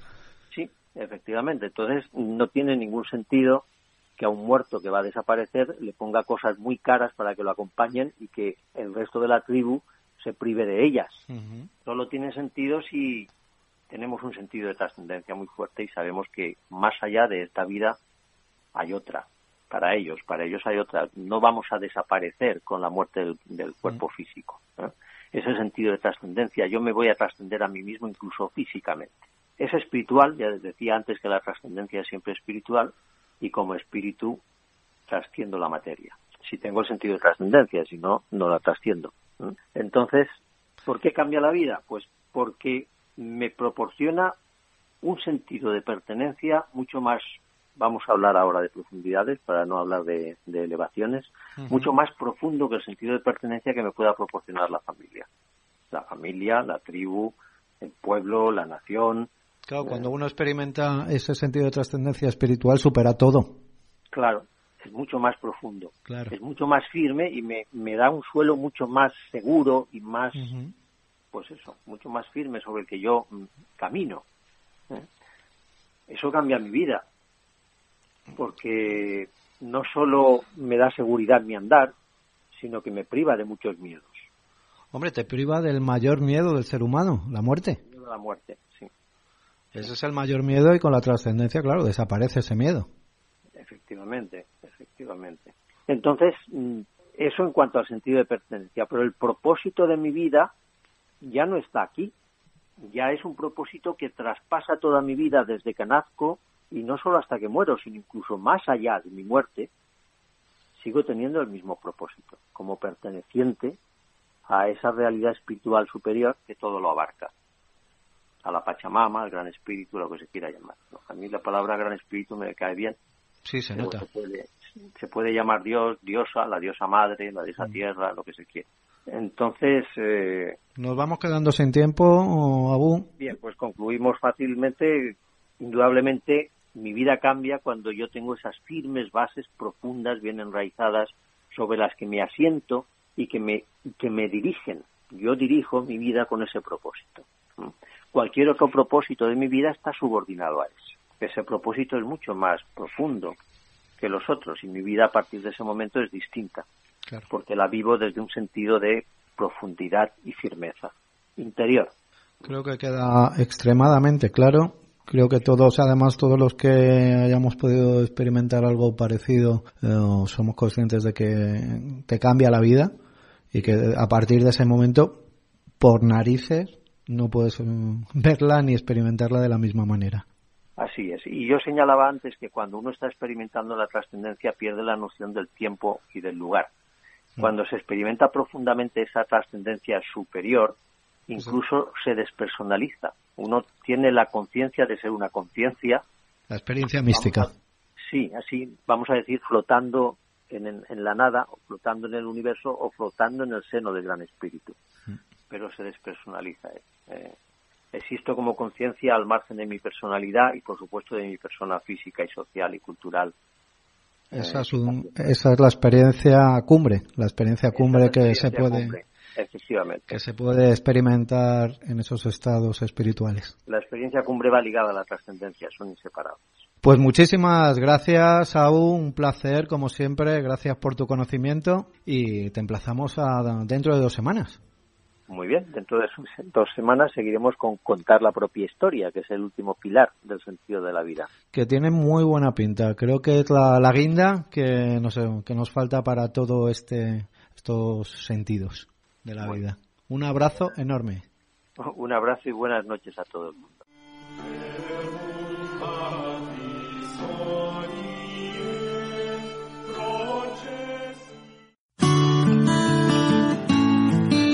Desde tu maestro interior te recomendamos participar en un retiro muy especial. Ayahuasca y el sentido de la vida, organizado por la Asociación Baraca de Levante. Apóyate en la ayahuasca para encontrar sentido a tu vida. Participa en un retiro de autoconocimiento del 11 al 14 de octubre en Valencia. También compartiremos bufalvarius, cambó y aceites esenciales.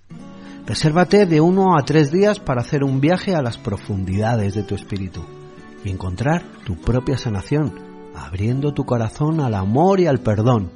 Todas las noches del 11 al 14 de octubre se celebrarán sesiones nocturnas de ayahuasca y durante las mañanas nos adentraremos en las experiencias nocturnas vividas para profundizar en su significado y en su aplicación en nuestra vida diaria.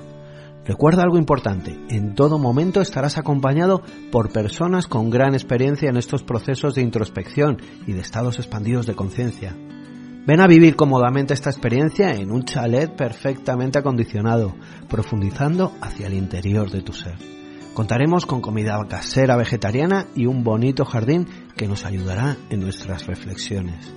Durante todos los días del retiro podrás ayudarte a profundizar en tu interior, experimentando medicinas chamánicas tan poderosas como el Bufo alvarius o el cambó, sin necesidad de pernoctar en el retiro. También trabajaremos con aceites esenciales, con una finalidad terapéutica y sanadora. Unas esencias que nos ayudarán más sutilmente en nuestro proceso de despertar. Y recuerda, plazas limitadas para un trabajo profundo y personalizado. Para más información o reservar tu plaza en el retiro, puedes dirigirte a baracadelevante.gmail.com o llámanos al 601 713 563.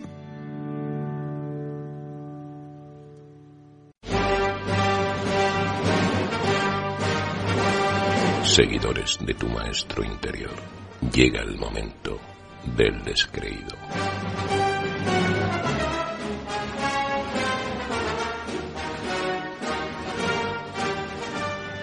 Bueno, pues entramos en nuestra última sección, la sección de nuestro descreído particular, Máximo Becerril. Muy buenas noches, don Máximo.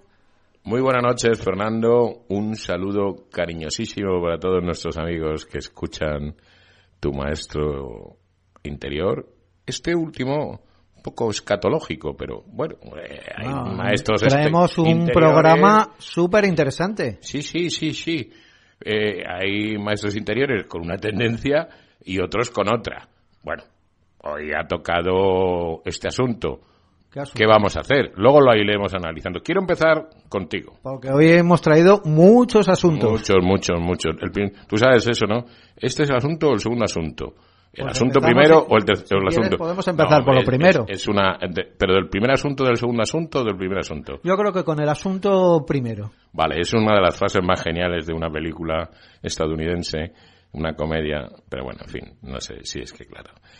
En fin. Fernando, y su, texto. No, vamos a ver, tú eres el director de, bueno, eso dicen por ahí. tu maestro interior y hay que escuchar tu texto. Claro. Yo me encanta la gente que puede hablar de las experiencias de la muerte, sobre todo porque es que la muerte, cuando mueres, estás muerto. No, hay gente... Contar las experiencias es un poco complicado, pero ojo, puede ser clínicamente muerto, Eso es. medio muerto, Claro, fíjate, eh, el texto este que he leído es como una recopilación. El doctor Raymond Moody eh, hizo un estudio sobre cientos de casos de personas que habían sido declaradas clínicamente muertas, pero que habían sido se las había reanimado y, se les reanimó. Mm. Entonces, eh, a través del testimonio que daban esas personas, que daban toda clase de detalles de, por ejemplo, si se habían quedado en el quirófano las palabras que había dicho el médico. Eh, habían tenido esa experiencia. La luz es el fondo del túnel, ¿no? Eso es. Bueno, pues voy a creerte. Sobre todo voy a creerte porque es que eres el director de tu maestro interior y yo te aprecio un montón. te aprecio más que al doctor este. Yo lo sé. Te aprecio más que al doctor este que nos has contado. Bueno, las experiencias de la muerte. Queda muy fácil, ¿eh? Muy, muy fácil. Vamos a empezar. y que cambian la vida de las personas que la viven. Por su, hombre, le debe de cambiar la vida, sobre todo valga la redundancia, porque vuelven a la vida. De no tener la vida, vuelven a la vida. No, no, lo que se tienen que poner es muy contentas. Y le pierden el miedo a la muerte. Claro, eso sí. bueno, es que... se dan cuenta de que existe una continuación. Yo no sé si se pierde el miedo a la muerte o no. Yo no he tenido nunca... Ninguna experiencia, ya lo sabemos. Todavía, ya lo sabemos todavía no, las experiencias no, no, no, A ver, yo no he estado todavía muerto. Tú a lo mejor sí, claro, pero tú sí. Eh, tú eres el director de tu maestro interior, tú tienes todas. Yo he tenido dos experiencias de muerte y renacimiento. Sí, sí, no, no, no, que sí, que vamos a ver, que sí, que te digo que sí, que sí, que te creo, más gente. Claro que sí. Vamos, vamos a empezar con algo que me ha dejado Este es el programa 38 de Tu Maestro Interior. Yo escucho muchas cosas. Unas me parecen buenas, malas, regulares. Hoy he escuchado una gran entrevista. A, una mujer, a Isabel. Digo esto porque una de las voces más eh, bonitas que yo he escuchado, ya no por el, la deformación de trabajar en la radio, puedes tener esa tendencia a catalogar las voces, siempre, no sé por qué, vamos ahí, ¿no? Pero sobre todo porque yo creo que estaba hablando con el corazón. Yo puedo más o menos ¿Qué te parece compartir. ¿Me permites? Sí, sí, Si me, si me permites. Por supuesto. Si vas a seguir como en otras temporadas. Es que es ya muy aburrido siempre. Faltaría plus. Gracias, muy amable. Eh, yo puedo compartir o no las experiencias, en este caso no, con esos temas, ¿no? Con la ayahuasca. Pero lo que comparto al 100% es cuando la gente habla con el corazón, porque esa mujer, señorita, señora, desconozco su estado civil, eh, con una voz preciosa hablaba desde un fondo, un pozo de tranquilidad. Y me alegro un montón por ti, Isabel, sobre todo porque dijiste que eras feliz, ¿no? Y yo creo que eso es uno de los propósitos de esta vida, ¿no? Ah, porque aquí también hemos hablado esta noche de los propósitos. me, alegro, me alegro que encontraras que encontraras a todos esos que me hizo mucha gracia cadáveres que has dejado por ahí. Anda que. Bueno, todos alguna vez hemos dejado algún cadáver. Yo he sido siempre muy santo. Y no sé, pues la gente porque pone la cara de incrédulo. No sé por qué, pero más rechinado. Ya, ya, verdad que sí. Pero no, ahora ya, fuera de bromas. Isabel, felicidades. No te conozco, espero que sigas siendo oyente. Si no lo eras antes, lo seas ahora de tu maestro interior. Y te tengo que, que felicitar, pero te felicito no por eh, eh, que consumas o no ayahuasca, sino porque me pareció una preciosa ah, entrevista y una forma muy bonita de hablar. Y ahí lo vamos a dejar. Muy bien, pues continuamos. La filosofía, el pensamiento. A ver. Abufrán. La trascendencia. La trascendencia. La importancia de la trascendencia en nuestro sentido de la vida. Los principios.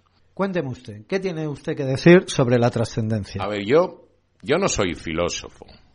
Bueno, hasta ahí no llego, no llego a Aristóteles, que ahora parece que está de moda, ¿no? Después de 2.500 años, no llego a Aristóteles. Bueno, pero tú compartes eh, eso de que el objetivo de la vida es la felicidad, ¿no? Yo creo que el objetivo de la vida, en mayor o menor medida, todo el mundo busca la felicidad. Bien es verdad que hay gente que en ese transcurso de la vida eh, prefiere la, digamos, el presumir de cosas, el tener cosas sin ser feliz, el aparentar.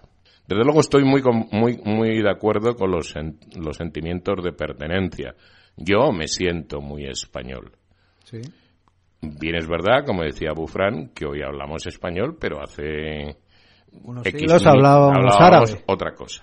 Lo que pasa que yo tengo una sección que aunque estoy encantado porque escucho a gente que es muy profesional y que son filósofos y que son musicólogos y que son gente que profundiza en, las raíces, ¿no? Y en, y en esas en esa forma de diseccionar eh, los conceptos filosóficos, la realidad de los propósitos y demás, aun dando mi, mi creencia, que es la de ser feliz y que los seres humanos que me rodean lo sean, tanto familiares como amigos, ¿no?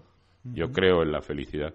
Me llama mucho la atención el bocadillo de tortilla. Una metáfora muy ocurrente. y esto es el descreído, que es la parte, digamos, chungaleta, irónica, sarcástica. Si bien es verdad que estoy en muchas cosas de acuerdo con lo que decía Abu Fran y que lamentablemente el suicidio es una de, los, de las tendencias desgraciadamente, que hay en este mundo. De los males del siglo XXI. males del siglo XXI y que hay que empezar a buscar fórmulas alternativas ah, para, para, esas, para esas tendencias. Si la humanidad ha sido capaz de erradicar enfermedades que fueron terribles, esperemos que la humanidad se vuelque en erradicar las depresiones y su tendencia masiva a, al no llegar a conseguir los objetivos esa felicidad. Esa felicidad la gente se destruye, ¿no? eh, bueno, a lo mejor debemos de ponernos objetivos eh, alcanzables, ¿no? Yo tenía un jefe hace muchos años que decía, los presupuestos deben de ser importantes, pero realizables. porque si no es un sin vivir durante todo el año comercial. Y dentro del descreído, pues la tortilla me llamó la atención. Y dije yo que mi sentido de la vida a mí me gusta ser mucho español. Y que mi propósito, que te parezca mentira, ahora mismo, en esta noche, es comer un bocadillo de tortilla española. Que si la trascendencia de ese bocata mancha mucho o poco, no me va a preocupar. Yo lo que el propósito que quiero es que esté bueno. Y solo espero que los cambios sociales de esta vida, de los idiomas, de las formas de pensar, de los objetivos económicos, no cambien nunca una de las cosas que tiene España magníficas, el bocata de tortilla. Para el resto, para los viajes al más allá, yo solamente les pido a la gente, cuando me vaya al más allá, que los que os quedáis arriba, no molestéis mucho. Estoy durmiendo. Vamos a seguir. Seguimos. Tú, eh, tú lo de la trascendencia, ¿qué tal lo llevas? ¿Tú trasciendes, eres de papel de periódico o de aluminio? Papel de aluminio. Yo, creo que, Suena a mí que más de aluminio, ¿no? Yo creo que más soy de, de ¿sabes que está el papel de periódico? Donde ahí se, se, envolvían magníficos bocatas de tortilla o de gallinejas y entresijos. Sí, sí, que también eran pringosos. También. Está el aluminio y está el fil, el papelito plástico, ¿no? Donde la gente se le ve venir. Ya. A mí me gusta mucho la gente que viene por derecho, que se le ve. Sí, eh, los rebuscados, eh, los excesivamente complicados me producen un poquito de yuyu. Más bien que se le vea venir a la gente, ¿no? Que va por derecho y dice, bueno, pues este viene de frente. De frente y te puede gustar más o menos, o esto viene de frente, me puede gustar más o menos, o lo cojo o lo dejo. ¿Te contesto ya? Sí. En este... Siento mm, recordarte que no me gusta nunca en tu maestro interior hacer ejercicios de evaluación de uno mismo, porque yo no estoy aquí para contestarte preguntas de que cómo llevo yo la trascendencia, cómo llevas tú, puedo decir una burrada, pero no la voy a decir. Vamos a ser buenos. Sigamos. Sigamos. Rosa, los aceites esenciales. Primer punto, estoy completamente de acuerdo contigo en que hacemos un uso desproporcionado de los antibióticos y que eso está generando un montón, un montón de resistencia de muchísimas bacterias. enorme. Pero un, problemón enorme. Luego, claro, eh, yo he sido siempre un fan del Big Vaporus, pero vamos, eh, pero un fan terrible que me lo daba mi mamá, que en gloria esté, eh, me lo ponía en el pecho y... un papelito, un plástico para encima. Me ponían papeles de periódico y, y, bueno, y antiguamente se ponían ventosas con unas velas. Yo creo que todos esos ejercicios de, de la cura de las abuelas era la expulsión, digamos, de las toxinas a través de la sudoración o del vapor pero no soy médico, disculparme que esté haciendo esa reflexión. La técnica está de las ventosas. El descreído no estaba a hacer reflexiones, el descreído estaba a dar un poquito de estopa. Bueno, pero Luego, el, descreído ha sido partícipe de la eficacia de las ventosas. Sí, sí, sí, sí, sí, sí, sí, sí. Sí, sí, sí, sí, sí. Ahora sí es que cuando te tenía que contestar una burrada, pero en deferencia a ti, que me caes bien y que eres muy majete y además, si es que eres como un niño, ¿qué vamos a hacer? ¿Qué vamos a hacer? ¿Qué vamos a hacer? Por cierto, otoño-invierno, como estamos de temporada, el orégano, bueno, me parece total para los catarros. La lima, magnífica toda su mm, disertación, y es que es así, ¿no? Es, yo también lo utilizo mucho para el gin tonic, que es una de las cosas que también cura un poquito la hierbabuena, un aromático precioso, maravilloso, además huele de maravilla. Y está buenísima en el cocido madrileño, no lo olvidéis. Eso es cierto, un poquito el tomillo también para el cocidete. Y además, luego ya ha habido el momento escatológico del moquete, mucho moquete, mucha purificación de moquete y más moquete y, y la verdad es que estamos llenos de mocos. Pero bueno, Rosa, tú, como siempre, tus disertaciones perfectas pero que es que lo de los mocos es muy importante. Hasta que no echamos los mocos es que no hay manera. Sí, no, no, no. porque ya no hay esa imagen que hay en España del moco colgando, de la vela colgando, que era, también era muy como muy, muy española. Sí, sí, y, los mocos estos verdes que, que, son consistentes. Sí, sí, sí. Qué difícil Luego a cenar quien yo te diga a ti. Vamos a seguir. Para estas horas ya el que más el que menos ha cenado. Claro, bueno, habrá cenado tú, yo tengo, yo voy a cenar después de que acabe. Los mocos y el otoño es que son un binomio. amigo y estimada Bedel. ¿Cómo te echaba yo de menos? ¿Cómo te echaba de menos? Sabía que te iba a gustar panda de machistas, una, una mujer tres vacas. Yo es que a estos quedan 830.000, quedan 830.000 entre Tanzania y Kenia. Pero es que habría algunos que habría que darles. O sea, cuando alguien valora a una mujer y que hoy por hoy todavía se siga cuantificando así, a mí me enerva. y luego una cosa, antes de que se me vaya, una ablación nunca puede ser igual que una circuncisión. Jamás.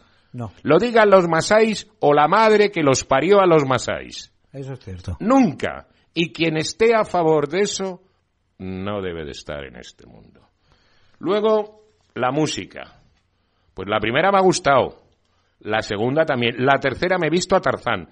Porque claro, en las películas ah, de Tarzán salían los masáis. Sí, es cierto. Y esa música que pone que acojona, pero que parece que van a matar a la chica y de repente el grito de Tarzán y ya será. Bueno, me ha encantado porque es que has venido con un oído musicólogo mucho mejor que te fuiste. Y te atrapa. Te atrapa, es cierto, los sonidos esos graves. Sí, sí, sí, ¿A ti no te ha pasado? Sí, ¿En serio? A mí no. ¿No te ha pasado? Que no, vamos a ver. quedabas ahí enganchado en el... Uh.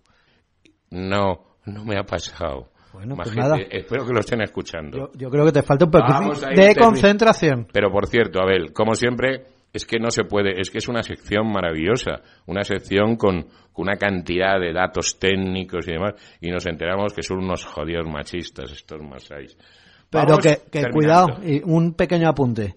Machistas, pero que las mujeres pueden estar con todos los hombres de la tribu, sin ningún problema. Por lo menos tiene una cosa a su favor, a mí me parece muy bien, que si no quieren y alguien les hace alguna cosita que no quieren, los pueden matar. Fenomenal, ya que aquí hay jueces. eso ya es un adelanto de. No, ¿sabes lo que pasa? Que es que en este país, en Europa, hay jueces que el maltrato no lo ven hasta que no asesinan a las niñas, a las madres. ¿no? Esa, esa, desgracia que existe de los malos tratos y de los ataques a las mujeres. No solamente a las mujeres. Pero en líneas generales, sobre 10, 8,25 son mujeres. Eso me parece que es un sin parar, ¿no? Eso sí que es algo asqueroso.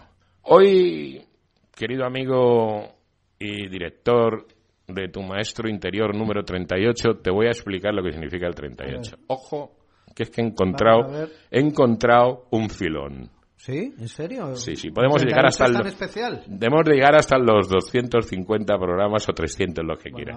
El 38, positivo. Pero ojo, eh, fíjate, en su vida intervendrán mujeres, para bien o para mal, coño, como para equivocarse, ¿eh? O sea, es que lo ponen ahí. No, y está. las mujeres. te queda el 50% y así nunca te acabas.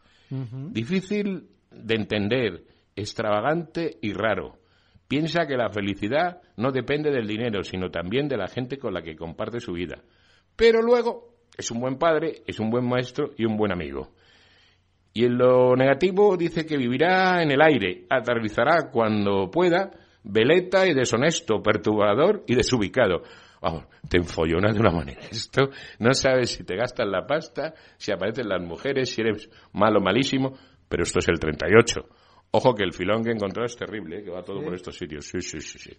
Tu maestro interior número 38. Hoy es uno de esos programas que te se queda un poquito el cuerpo rarito, un poquito con muchos mocos, muchos vómitos Muchos escupitinajos de los masáis. Vamos a ver, jodidos. En la cabeza y en el pecho, los llama el lapo teledirigido. en fin. Viendo tu Cuando lo estaba contando y estaba mirando tu calva, y digo, Yo estaba mirándote otra cosa. Y digo, pues mira, le quedaría muy bien en las gafas, ¿no? O sea, ese, ese lapo colgando, ¿no? Ah, a mí me da lo mismo. Si no cortáis, y yo estoy encantado lo mejor que hay para luego irte a cenar, ¿no? Invita, invita a un masai en tu vida, ¿no? De esto que extraes el bocata de tortilla. Donde esté un bocata de tortilla española que se quite un masai. Pero ¿cómo? ¿Y cómo, y cómo vas a quitar? ¿Cómo vas a poner un masai en tu mesa? Nunca. De la muerte, no quiero tener experiencia ni contarlo, ni me apetece un montón, aunque dicen que las páginas del libro están escritas y que no podemos cambiarlas. traigo unas frasecillas. De estas de tu estilo. Con cariño para, para todos, ¿no? De tu característico cariño. Hay una que, que dice, yo soy responsable de lo que digo. Lo que no lo soy es de lo que tú entiendes. Una gran verdad. Dice, esta ya son un poco más de coña marinera, ¿no? Dice, lo malo de ser puntual es que nunca hay nadie para apreciarlo. También una gran verdad. verdad. Esto va dirigido a los masáis. Venga, va. Podéis ser cualquier cosa, pero en vuestro caso, apuntar bajo. Y luego, la vida, el sentido de la vida. Esto me ha salido del alma, no sé por qué. Estaré perdiendo facultades. que te estás poniendo blandito. la vida de cada persona cobra un sentido u otro. Dependiendo de las circunstancias, el sentido de la mía siempre has sido tú. Ser felices se os dejan. Y si no, también. Y lo que escuchéis aquí, no enfadaros y no escupáis, que esto es solo radio. Chao. Me ha parecido, aunque el descrito se ha puesto a última hora blandito. No me lo puedo creer. Sí, sí, sí. Blandi Blue. Muchísimas gracias, don Máximo. Ser buenos y no cambiar de dial. Ser buenos.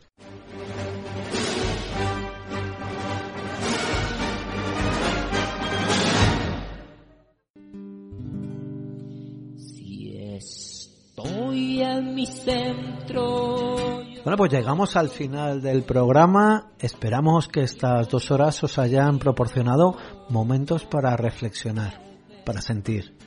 Que en algún momento de estos 120 minutos hayamos movido un poco vuestro interior. Esa ya sabéis que es nuestra meta.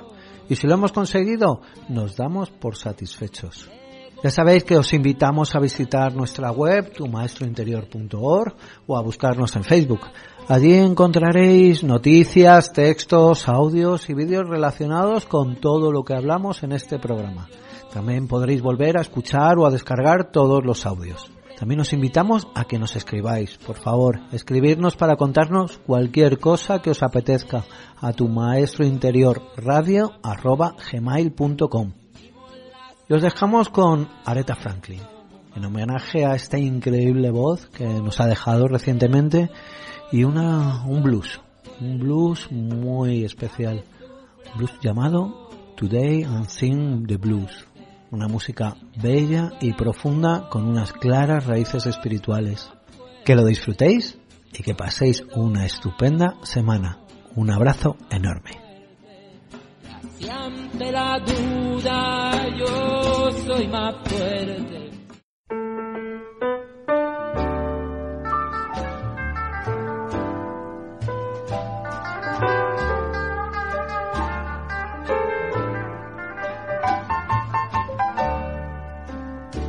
Without a word of warning, the blues walked in this morning and circled around my lonely room. I didn't know why I had that sad and lonely feeling until my baby called and said we're through. Ooh. Oh, yesterday, this time I sang a love song. But today, I'm singing the blues.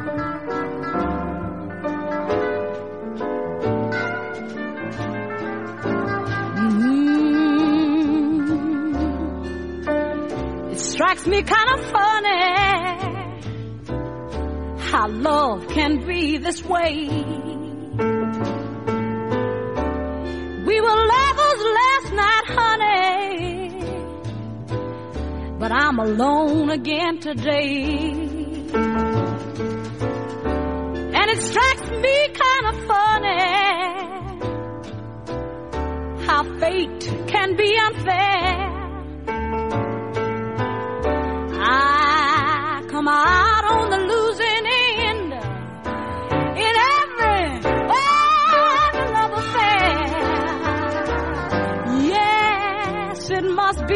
Must be written for me. That I should be the one, be the one to always lose.